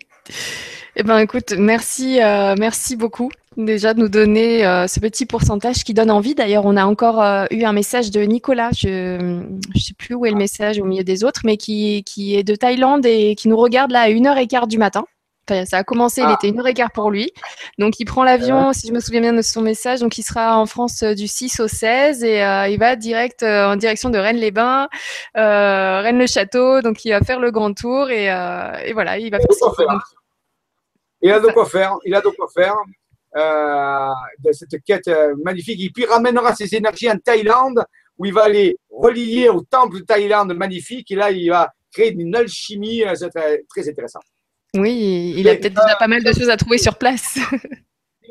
il pourrait prendre des pierres, un petit peu des pierres à l'endroit où il va aller, à Rennes-Château, tout ça, et les ramener en Thaïlande et les mettre dans des temples, près des temples, et ça va faire une connexion entre la France et la Thaïlande. C'est comme ça qu'on travaille aussi. Voilà, mmh, façon bonne idée. Mhm.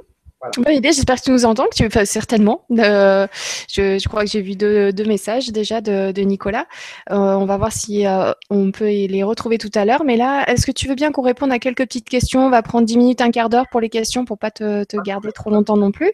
Alors, nous avons donc Christian qui nous dit Bonsoir Nora et Jean-Michel. alors, Jean-Michel nous fait saliver. Ouf, ils vont intervenir et bouger nos gouvernements mais ça va bouger chez certains qui, qui dorment encore. Je vais prendre une échelle et embrasser nos amis d'en haut. Donc c'était par rapport à la rencontre de, ce qui est de Raymond Spinozzi et, euh, et, donc voilà, Christian est très content finalement de, de, cette déclaration. En tout cas, ils vont vraiment intervenir. Là, d'après euh, Raymond, c'est le message qu'il a eu. La situation ah est dramatique. Il faut, il faut intervenir et ils sont en train de le faire et ils vont continuer à le faire. Voilà, mais n'oubliez pas que les humains doivent participer. C'est la condition. Il faut y mettre du vôtre. Il euh, faut, aller dans l'amour, dans la compréhension, le pardon. Il faut les aider. Aidons-les. Hein, c'est votre partie à faire. Ils feront, chacun doit faire sa partie. Hein. On compte sur vous. C'est bien, c'est noté. C'est bien noté. Alors, ensuite, nous avons Navarra qui nous dit euh, Bonsoir à vous, les amis. En ce qui concerne les Qatars, les, parfaits et le massacre qui ont vécu, y a-t-il une relation avec tous ces événements qui se passent actuellement? Merci. Excusez-moi. Hein, oui, tout à fait. Un jour, un jour, on fera une émission enquête scientifique sur les Qatars et je vous révélerai tout ce que Raymond Pinozi a trouvé sur les Qatars, ce que nos chercheurs ont trouvé. Oui, la tragédie des Qatars est reliée à l'affaire des planificateurs, à l'affaire de la ce qu'on appelle la fin des temps, c'est-à-dire cette modification de la façon de voir les choses, un fin de temps pour un nouveau temps merveilleux, fini euh, le temps euh, des douleurs. Oui, les Qatars ont un lien, ils ont même une géométrie sacrée qui, leur est réservée, qui relie des châteaux euh, entre eux. Oui, l'histoire des Qatars est inscrite dans tous ces événements, comme les Templiers, comme d'autres aussi, bien sûr, tout ça font des, des, des, chaînons dans une chaîne immense de transmission initiatique pour atteindre notre époque. Vous vivez l'époque ultime. La résultante de tout cela, de tous ces gens qui ont sacrifié leur vie, qui ont vécu, qui ont fait des tas de choses, ben c'est vous qui, qui allez la, la mener à terre. Grande responsabilité, grande joie. Nous les remercions. Merci beaucoup, merci pour ta réponse. Merci Navarra pour ta question. Euh, nous avons Elisa qui revient donc euh, sur la rencontre de Monsieur Spinozzi qui nous dit Merci Jean-Michel, quelle merveilleuse nouvelle. J'en ai les larmes aux yeux de savoir, de se savoir aider à ce point par des êtres tellement avancés. Ça me remplit de courage. Mille bisous du cœur. Oui, donc c'est bien le mot courage parce que du coup, il faut qu'on s'y mette aussi et qu'on continue à ah, avancer. Ils ne peuvent pas faire si les humains disons, si vous voulez, c'est un peu comme le cheval de Troie. C'est l'histoire du cheval de Troie. Il, fallait que les, les, Grecs rentrent dans Troie ils ne pouvaient pas rentrer. Alors qu'ils ont ils ont mis dans un cheval et ils ont laissé le le cheval a été amené par les Grecs dans la ville, enfin, les Troyens dans la ville de Troie. Et c'est comme ça qu'ils ont pu ouvrir la ville de Troie. Donc, on est un cheval de Troie. Il faut que les humains euh, ouvrent la ville. Voilà. Donc, en réalité, pour que les forces euh, d'aide puissent venir, il faut qu'elles viennent de façon légale. Il faut les inviter avec l'amour, euh, ainsi de suite. Il n'y a pas de combat à mener. Ne menez pas de combat.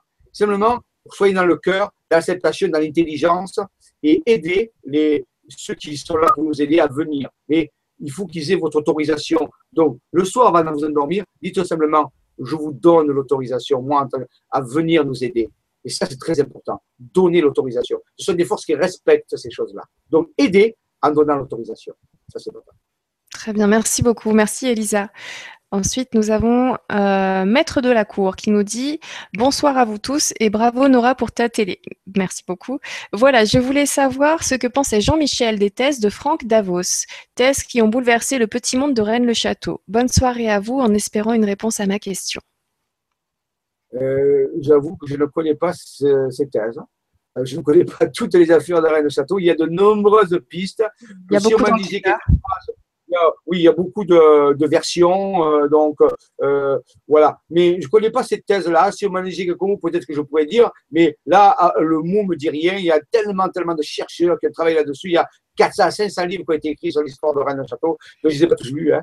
J'en connais la grosse partie, mais il y a, je ne connais pas cette thèse. Donc, je ne peux pas répondre. Je suis désolé. Euh, oui, puis on, a vu que ça pouvait arriver, comme quand on a vu euh, l'article dans Top Secret euh, de Monsieur Garret, et, voilà, qui finalement avait les mêmes conclusions que toi. Enfin, tu as eu, avec ton groupe à toi de, chercheurs, vous vous êtes retrouvés finalement sur le même lieu avec les mêmes significations. Donc, voilà, on ne peut pas tout savoir non plus sur ce que font les ah, autres. je ne peux pas tout savoir. Hein. C'est un problème, je ne sais pas. Très bien, je te remercie quand même. Merci du coup pour ta question. Ensuite, on continue avec Muriel qui nous dit Jean-Michel, pour Tour Tour, ce serait bien d'organiser un covoiturage sur les Bouches du Rhône en mettant tout le monde euh, en lien par téléphone. Non, moi je suis partante. Ah, alerte rouge là, alerte rouge. Non, c'est sûrement. Euh, j'ai beaucoup, beaucoup de travail. J'ai beaucoup des planifications. Des, là, je pars pendant trois semaines euh, faire de tour encore des, des, équipes qui sont trop enfants sincèrement, vous pouvez le faire. C'est à vous à prendre en main, c'est à vous l'organiser. Nous, on vous attend entre 10h et 10h30 devant l'église Saint-Denis à Tourtour, euh, avec plaisir, mais je ne peux pas organiser euh, le couverturage. Ça, c'est votre partie à vous. C'est la partie d'organisation que vous pouvez faire, c'est ce que vous allez mettre dedans. Et voilà, je suis désolé, je ne peux pas le faire. Et je crois pas que voilà, J'en profite pour dire que oui, en effet, donc Jean-Michel continue ses enquêtes. Euh, à côté, il est euh, aussi euh, professeur indépendant. Il a, il mène pas mal de recherches. Donc, il n'a pas beaucoup de temps du coup pour pour les réponses, pour les emails, tout ça, parce que je suppose que tu emmènes pas un ordinateur à chaque fois que tu pars trois semaines ah faire des conférences à gauche et à droite et continuer tes recherches. Voilà, c'est juste un petit message parce que oui, j'ai depuis le début, en plus depuis le mois de mars, on a commencé d'ailleurs la chaîne euh, Les Mystères de l'Univers avec toi, euh, Jean-Michel. Donc euh, ça fait beaucoup de vidéos. Je crois qu'on en est à la huitième là ce soir. Donc du coup, à chaque fois, tu as eu pas mal de contacts, pas mal de messages. Donc voilà, c'est juste pour vous expliquer que même pour moi, d'ailleurs, quand j'ai créé la chaîne Facebook, la page Facebook LGC TV2, j'en ai informé Jean-Michel. Il n'a pas été au courant tout de suite. je crois que deux semaines après. Donc Donc voilà, patientez, prenez, euh, enfin essayez du coup, voilà ce que tu disais aussi, c'était que toi tu mènes tes enquêtes, tu viens sur cette chaîne-là et je te remercie pour partager le résultat de, de, vos recherches. C'est déjà énorme, donc euh, je vais pas te demander en plus de, de suivre au niveau des courriers et tout ça, c'est déjà très très bien. Mais du coup, profitez-en vous de votre côté pour mener aussi vos recherches, vos enquêtes et avancer, parce que finalement, comme tu disais Jean-Michel, c'est en, étant vraiment à fond dans, dans les enquêtes que vous en comprenez les réponses et euh, il se peut sinon que, voilà que, que, vous marchiez à côté d'une information très importante, mais sans avoir enquêté en amont, vous allez passer à côté. Donc euh, à vous aussi de, mener vos enquêtes et de prendre ce temps-là, euh, le temps que prend du coup Jean-Michel Raoux. Et, et oui, donc bien sûr, tu peux me répondre avec un mois de retard si tu viens nous dire après sur des vidéos tout ce que tu as trouvé pendant ce temps-là. Je te remercie. J'essaie de répondre comme je peux, mais c'est vrai, je ne peux pas le faire totalement. Et, et, nous sommes une grande équipe. Je dis, moi, je suis seulement le porte-parole d'une grande équipe. Hein. et peut-être cette équipe va s'agrandir puisque vous, maintenant, vous avez des éléments de recherche, vous faites partie de l'équipe si vous voulez. Donc, travaillez, euh, voilà. Et, voilà, c'est important que chacun fasse sa part de boulot, rappelez-vous. C'est important de vous faire avancer psychique. On a besoin, parce qu'on manque de temps, le temps tourne vite et les choses arrivent. Donc, on a besoin que tout le monde s'investisse et que chacun fasse son, fasse son job. Merci. Merci beaucoup. Merci du coup Muriel pour euh, ta motivation à rejoindre cette équipe. Ensuite, euh, nous avons Nathalie qui nous dit bonsoir à vous. Vous parlez de cette phrase par ce signe vous vaincrez, mais cette phrase est déjà dans l'église de Rennes-le-Château au-dessus du démon et on voit quatre anges faisant le signe de la croix. Est-ce un lien? Ah, bravo. C'est oui. Par ce signe tu vaincras, par ce signe tu vaincras et on a quatre anges qui font le signe de la croix. Par quel signe tu vas vaincre Par le signe de la croix. Ah ah Maintenant, où est-ce que je vais appliquer cette croix? Vous voyez, vous avez fait un pas. Vous avez fait le rapport avec l'église de l'abbé Boudet, avec l'église de la Bessonnière. Il y a un lien. Le signe de la croix. Maintenant, comment va-t-on appliquer ce signe? Alors, je vais vous donner un indice. Vous allez prendre la phrase exacte qui est dans l'église de Rennes-le-Château. C'est par ce signe, tu le vaincras il a rajouté le, qui n'est pas dans la phrase originelle. Et vous allez compter le nombre de lettres. Peut-être que vous aurez une surprise, si vous comprenez. Mhm. Merci beaucoup. On finit sur du mystère. Hop. Alors ensuite, nous avons Christian qui nous dit le lièvre anagramme, le livre peut euh, le lièvre anagramme, le livre, peut être quelque chose dans les livres sacrés? On l'a vu tout à l'heure. Oui, tout à fait. Alors, le lièvre. Ah, mais rappelez-vous qu'il y a une expression qui dit lever le lièvre. C'est trouver un secret. Alors, il faut lever le lièvre. Il faut trouver de quel lièvre on parle. Ça, c'est votre job. Merci beaucoup. Merci Christian pour cette question. Euh, Muriel qui nous dit euh, par rapport à ce que tu disais tout à l'heure, oui, oui, une émission sur la radionique. Donc euh, elle est impatiente d'en savoir plus. Alors, ça sera la prochaine fois. Elle sera sur le prochain non pas le prochain, le prochain c'est le code Maya. le code Maya, ça sera le 25, le jeudi 25 juin. Voilà. Et après, le thème d'après, j'ai proposé à Nora justement ce qu'on appelle l'écologie énergétique et le contact avec les esprits de la nature.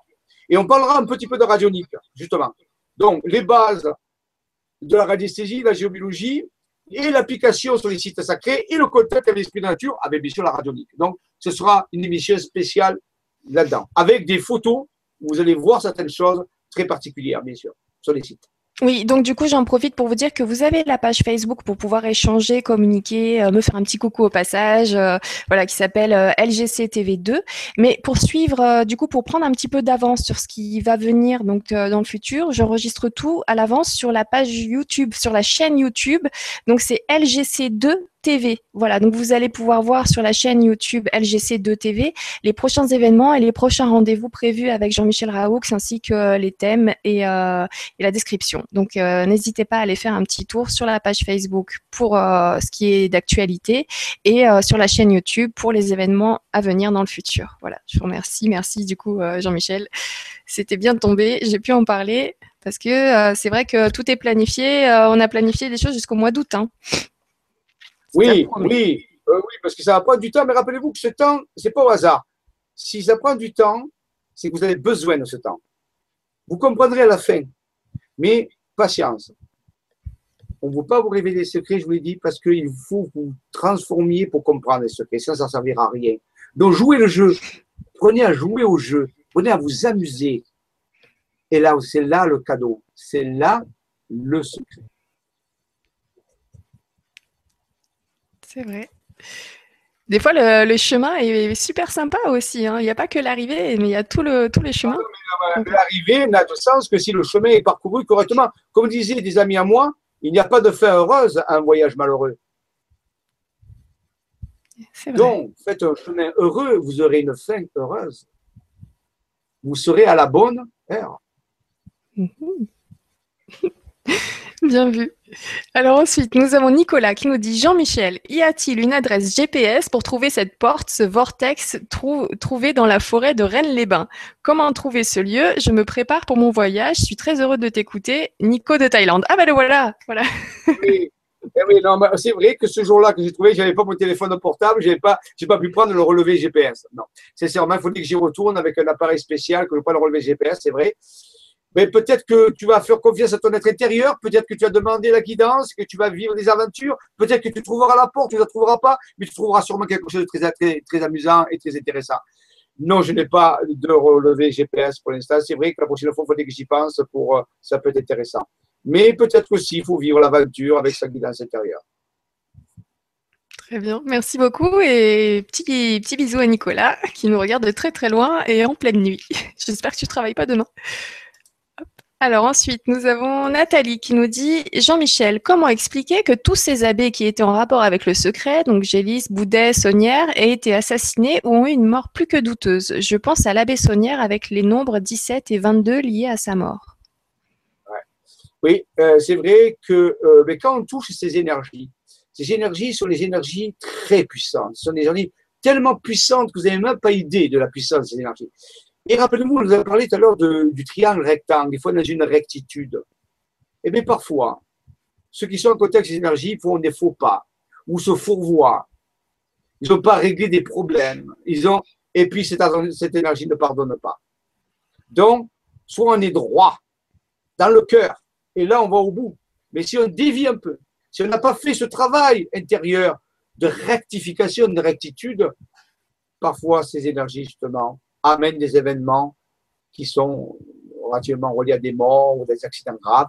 C'est là où on que c'était dangereux, dans le sens qu'il faut être absolument droit. Alors, je n'ai pas là à juger ni l'abbé Gélis, ni l'abbé Sonnière, ni quiconque, mais les événements montrent que peut-être qu'à un moment donné, ils n'ont pas été aussi droits qu'il fallait. Donc, la loi d'attraction fait que. Voilà. C'est un fait. C'est valable tout le temps.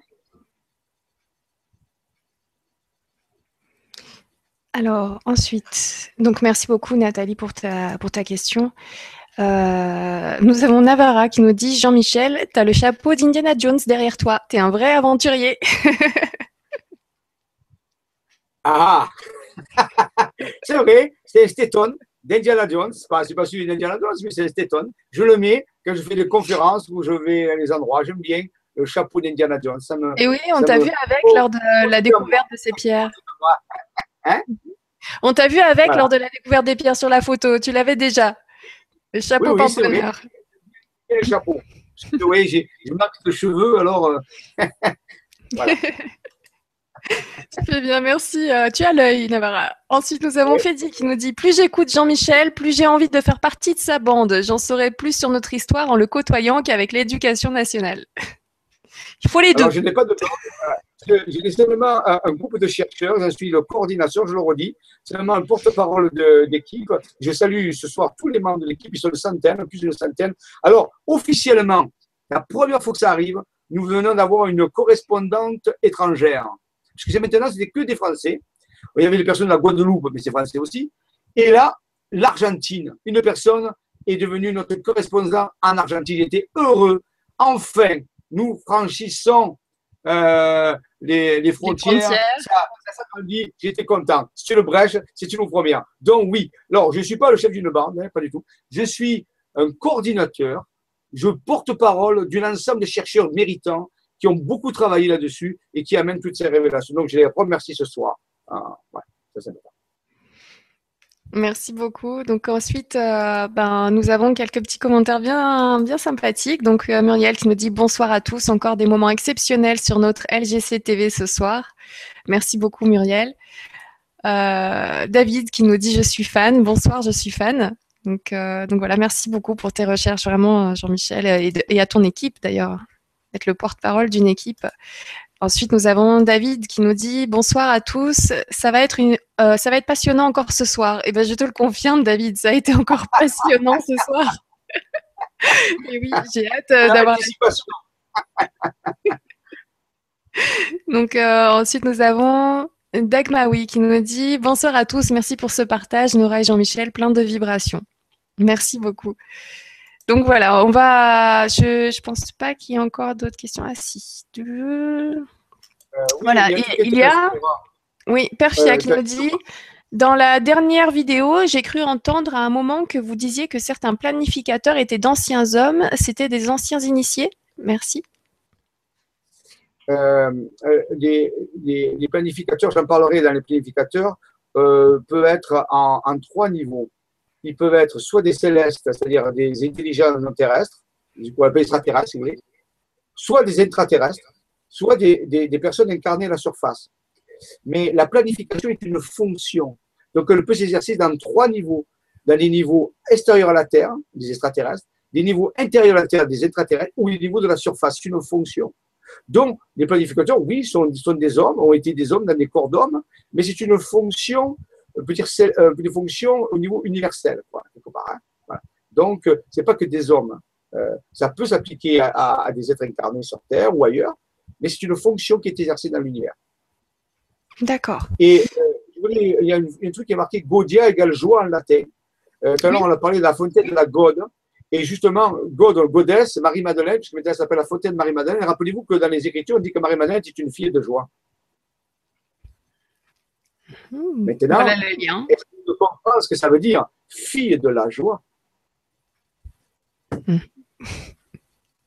Alors ensuite, nous avons Sylvia qui nous dit bonsoir. En Sardaigne aussi, ils ont trouvé une petite statue d'une femme avec enfant qui ressemble à un amphibien. Donc il va falloir faire un petit tour en Sardaigne. Sardaigne, très, très, beaucoup de sites mégalithiques en Sardaigne, très anciens. Oui, là, oui, oui, très, très bien. Oui, oui, ce sont des, ce sont des, îles vestiges de grandes civilisations qu'il y avait avant. Et bien sûr, on va retrouver à des endroits très particuliers des, des, des statues de culte anciens. C'est vrai. Ensuite, nous avons Perfia, donc euh, bah, la première partie de la question qui nous dit sur la dernière fois, vous aviez dit que vous connaissiez euh, Monsieur Anton Parks. J'avais une question. Euh, j'avais une fois sur un site une traduction d'une tablette qui disait que les dieux voyagent à bord de navires volants. Est-ce vrai ou est-ce un fake? Est-ce que c'est faux? Non, c'est vrai, vous avez fait. Ce qu'on appelait des, des, disques volants ou les, qui sont des représentations sumériennes. On voit un disque avec des ailes les représentations sumériennes. donc, oui, tout à fait. Les, ce qu'ils appelaient les dieux, mais qui n'étaient pas des dieux, vous avez compris, hein, que c'est ça. Oui, c'est, vous venez avec des vaisseaux, tout à fait, il n'y a aucun problème. Ça, c'est clair et, précis avec ça. Et tout au cours de l'histoire, on a toujours, on les appelait les boucliers volants, les boucliers de feu, ou les gloires, mais ils ont porté différents noms, ou les chars. Euh, chars de gloire, mais en réalité, chez les Sumériens, oui, c'est ça fait, c'était ça. C'était euh, donc, c'est représenté par un disque avec des ailes. C'était comme ça que. Et on voit souvent à l'intérieur un, être qui est là, et qui représente le, ben, celui qui est dans le vaisseau. Oui, oui, c'est euh, exactement vrai. Euh, découverte archéologique sans problème. D'accord, merci beaucoup, Persia. Ensuite, nous avons Corinne qui nous dit bonjour à vous deux et merci pour tout ce que vous nous partagez. Qu'en est-il au niveau énergétique ou de contact dans l'Est de la France? Merci.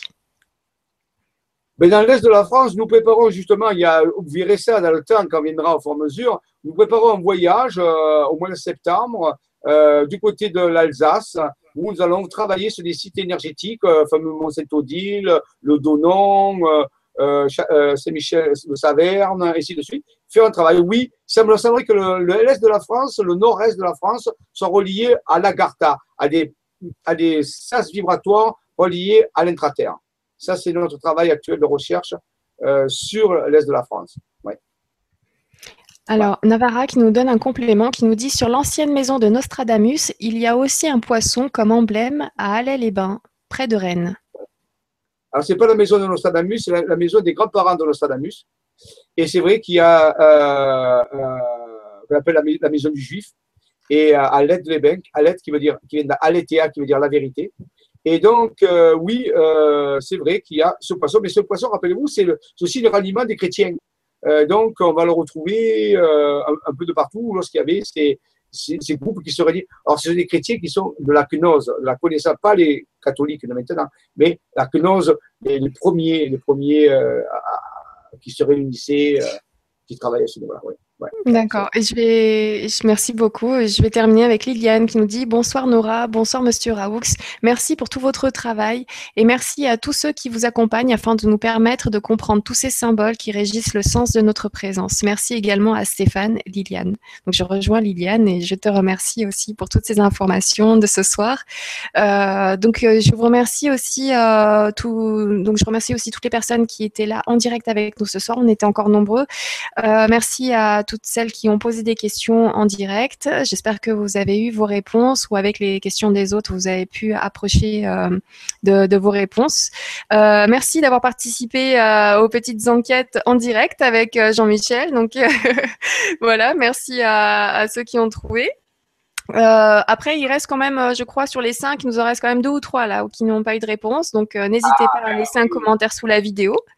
Voilà, on est, on est prêt à. Du coup, je regarderai bien euh, au niveau des mails ou sur la page Facebook. N'hésitez pas à laisser euh, les réponses et puis on verra ça la prochaine fois. Donc, je vais indiquer très très rapidement. On va prendre rapidement rendez-vous pour faire la suite de cette soirée. Euh, moi, je vous retrouverai du coup la semaine prochaine avec Umberto Molinaro pour Crop Circle, le numéro 6. donc, ça fait un petit moment qu'on l'a pas vu, presque un mois. donc voilà, j'ai hâte de le retrouver mardi prochain pour la suite du dossier et de l'enquête sur les crop circles. Ça va être encore une soirée passionnante. Donc, je vous retrouve à 20h la semaine prochaine, mardi, le 26. Voilà. Et comme d'habitude, bah, du coup, je laisse le mot de la fin à mon invité ce soir, Jean-Michel Raoux. C'est à toi. Merci beaucoup. Merci. Alors, pour finir, je vais répondre à une personne qui a posé une question par email. Je oui, euh, euh, Raymond Spinozzi et moi-même, nous avons écrit deux livres qui s'appellent La mission céleste de l'autre côté du temps, euh, aux éditions Les Trois Spirales, qui n'existent plus maintenant. Et il y a deux tomes, tome 1 et tome 2, la mission céleste. Donc, je ne sais pas si vous pouvez, la mission d'édition n'existe plus, parce qu'on va poser la question. Peut-être sur Internet ou Amazon, vous pouvez trouver.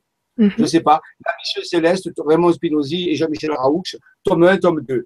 Et je voudrais aussi saluer mon ami Anton Park, que j'ai rencontré à Paris euh, et qui m'a parlé de ses travaux. Il vient de sortir son dernier livre que je recommande absolument, qui s'appelle Le livre de Nurea aux éditions euh, Bahama Books. Donc, ça, vraiment important, c'est le tome zéro, c'est comment tout a commencé dans l'histoire secrète de l'humanité. Donc, je le recommande pour les gens qui s'intéressent à Anton Park, et moi, on travaille beaucoup avec ces, avec ces données qui sont absolument sérieuses. Donc, je voulais le citer, euh, le livre de NUREA, N-U-R-E-A.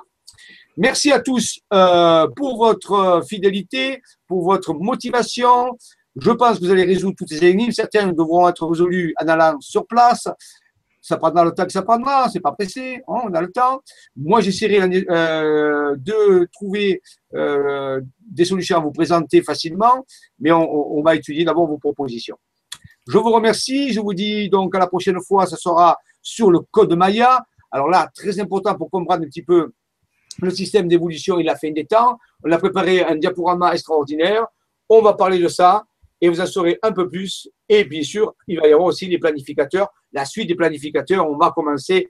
Euh, rappelez-vous que les enquêtes scientifiques, ça donne la culture pour comprendre les planificateurs. Et les planificateurs, on va avancer graduellement de révélation en révélation, de révélation en révélation. On va y mettre le temps, mais à la fin, vous aurez une vue d'ensemble. Merci à tous, bonne soirée et à bientôt pour de nouvelles aventures.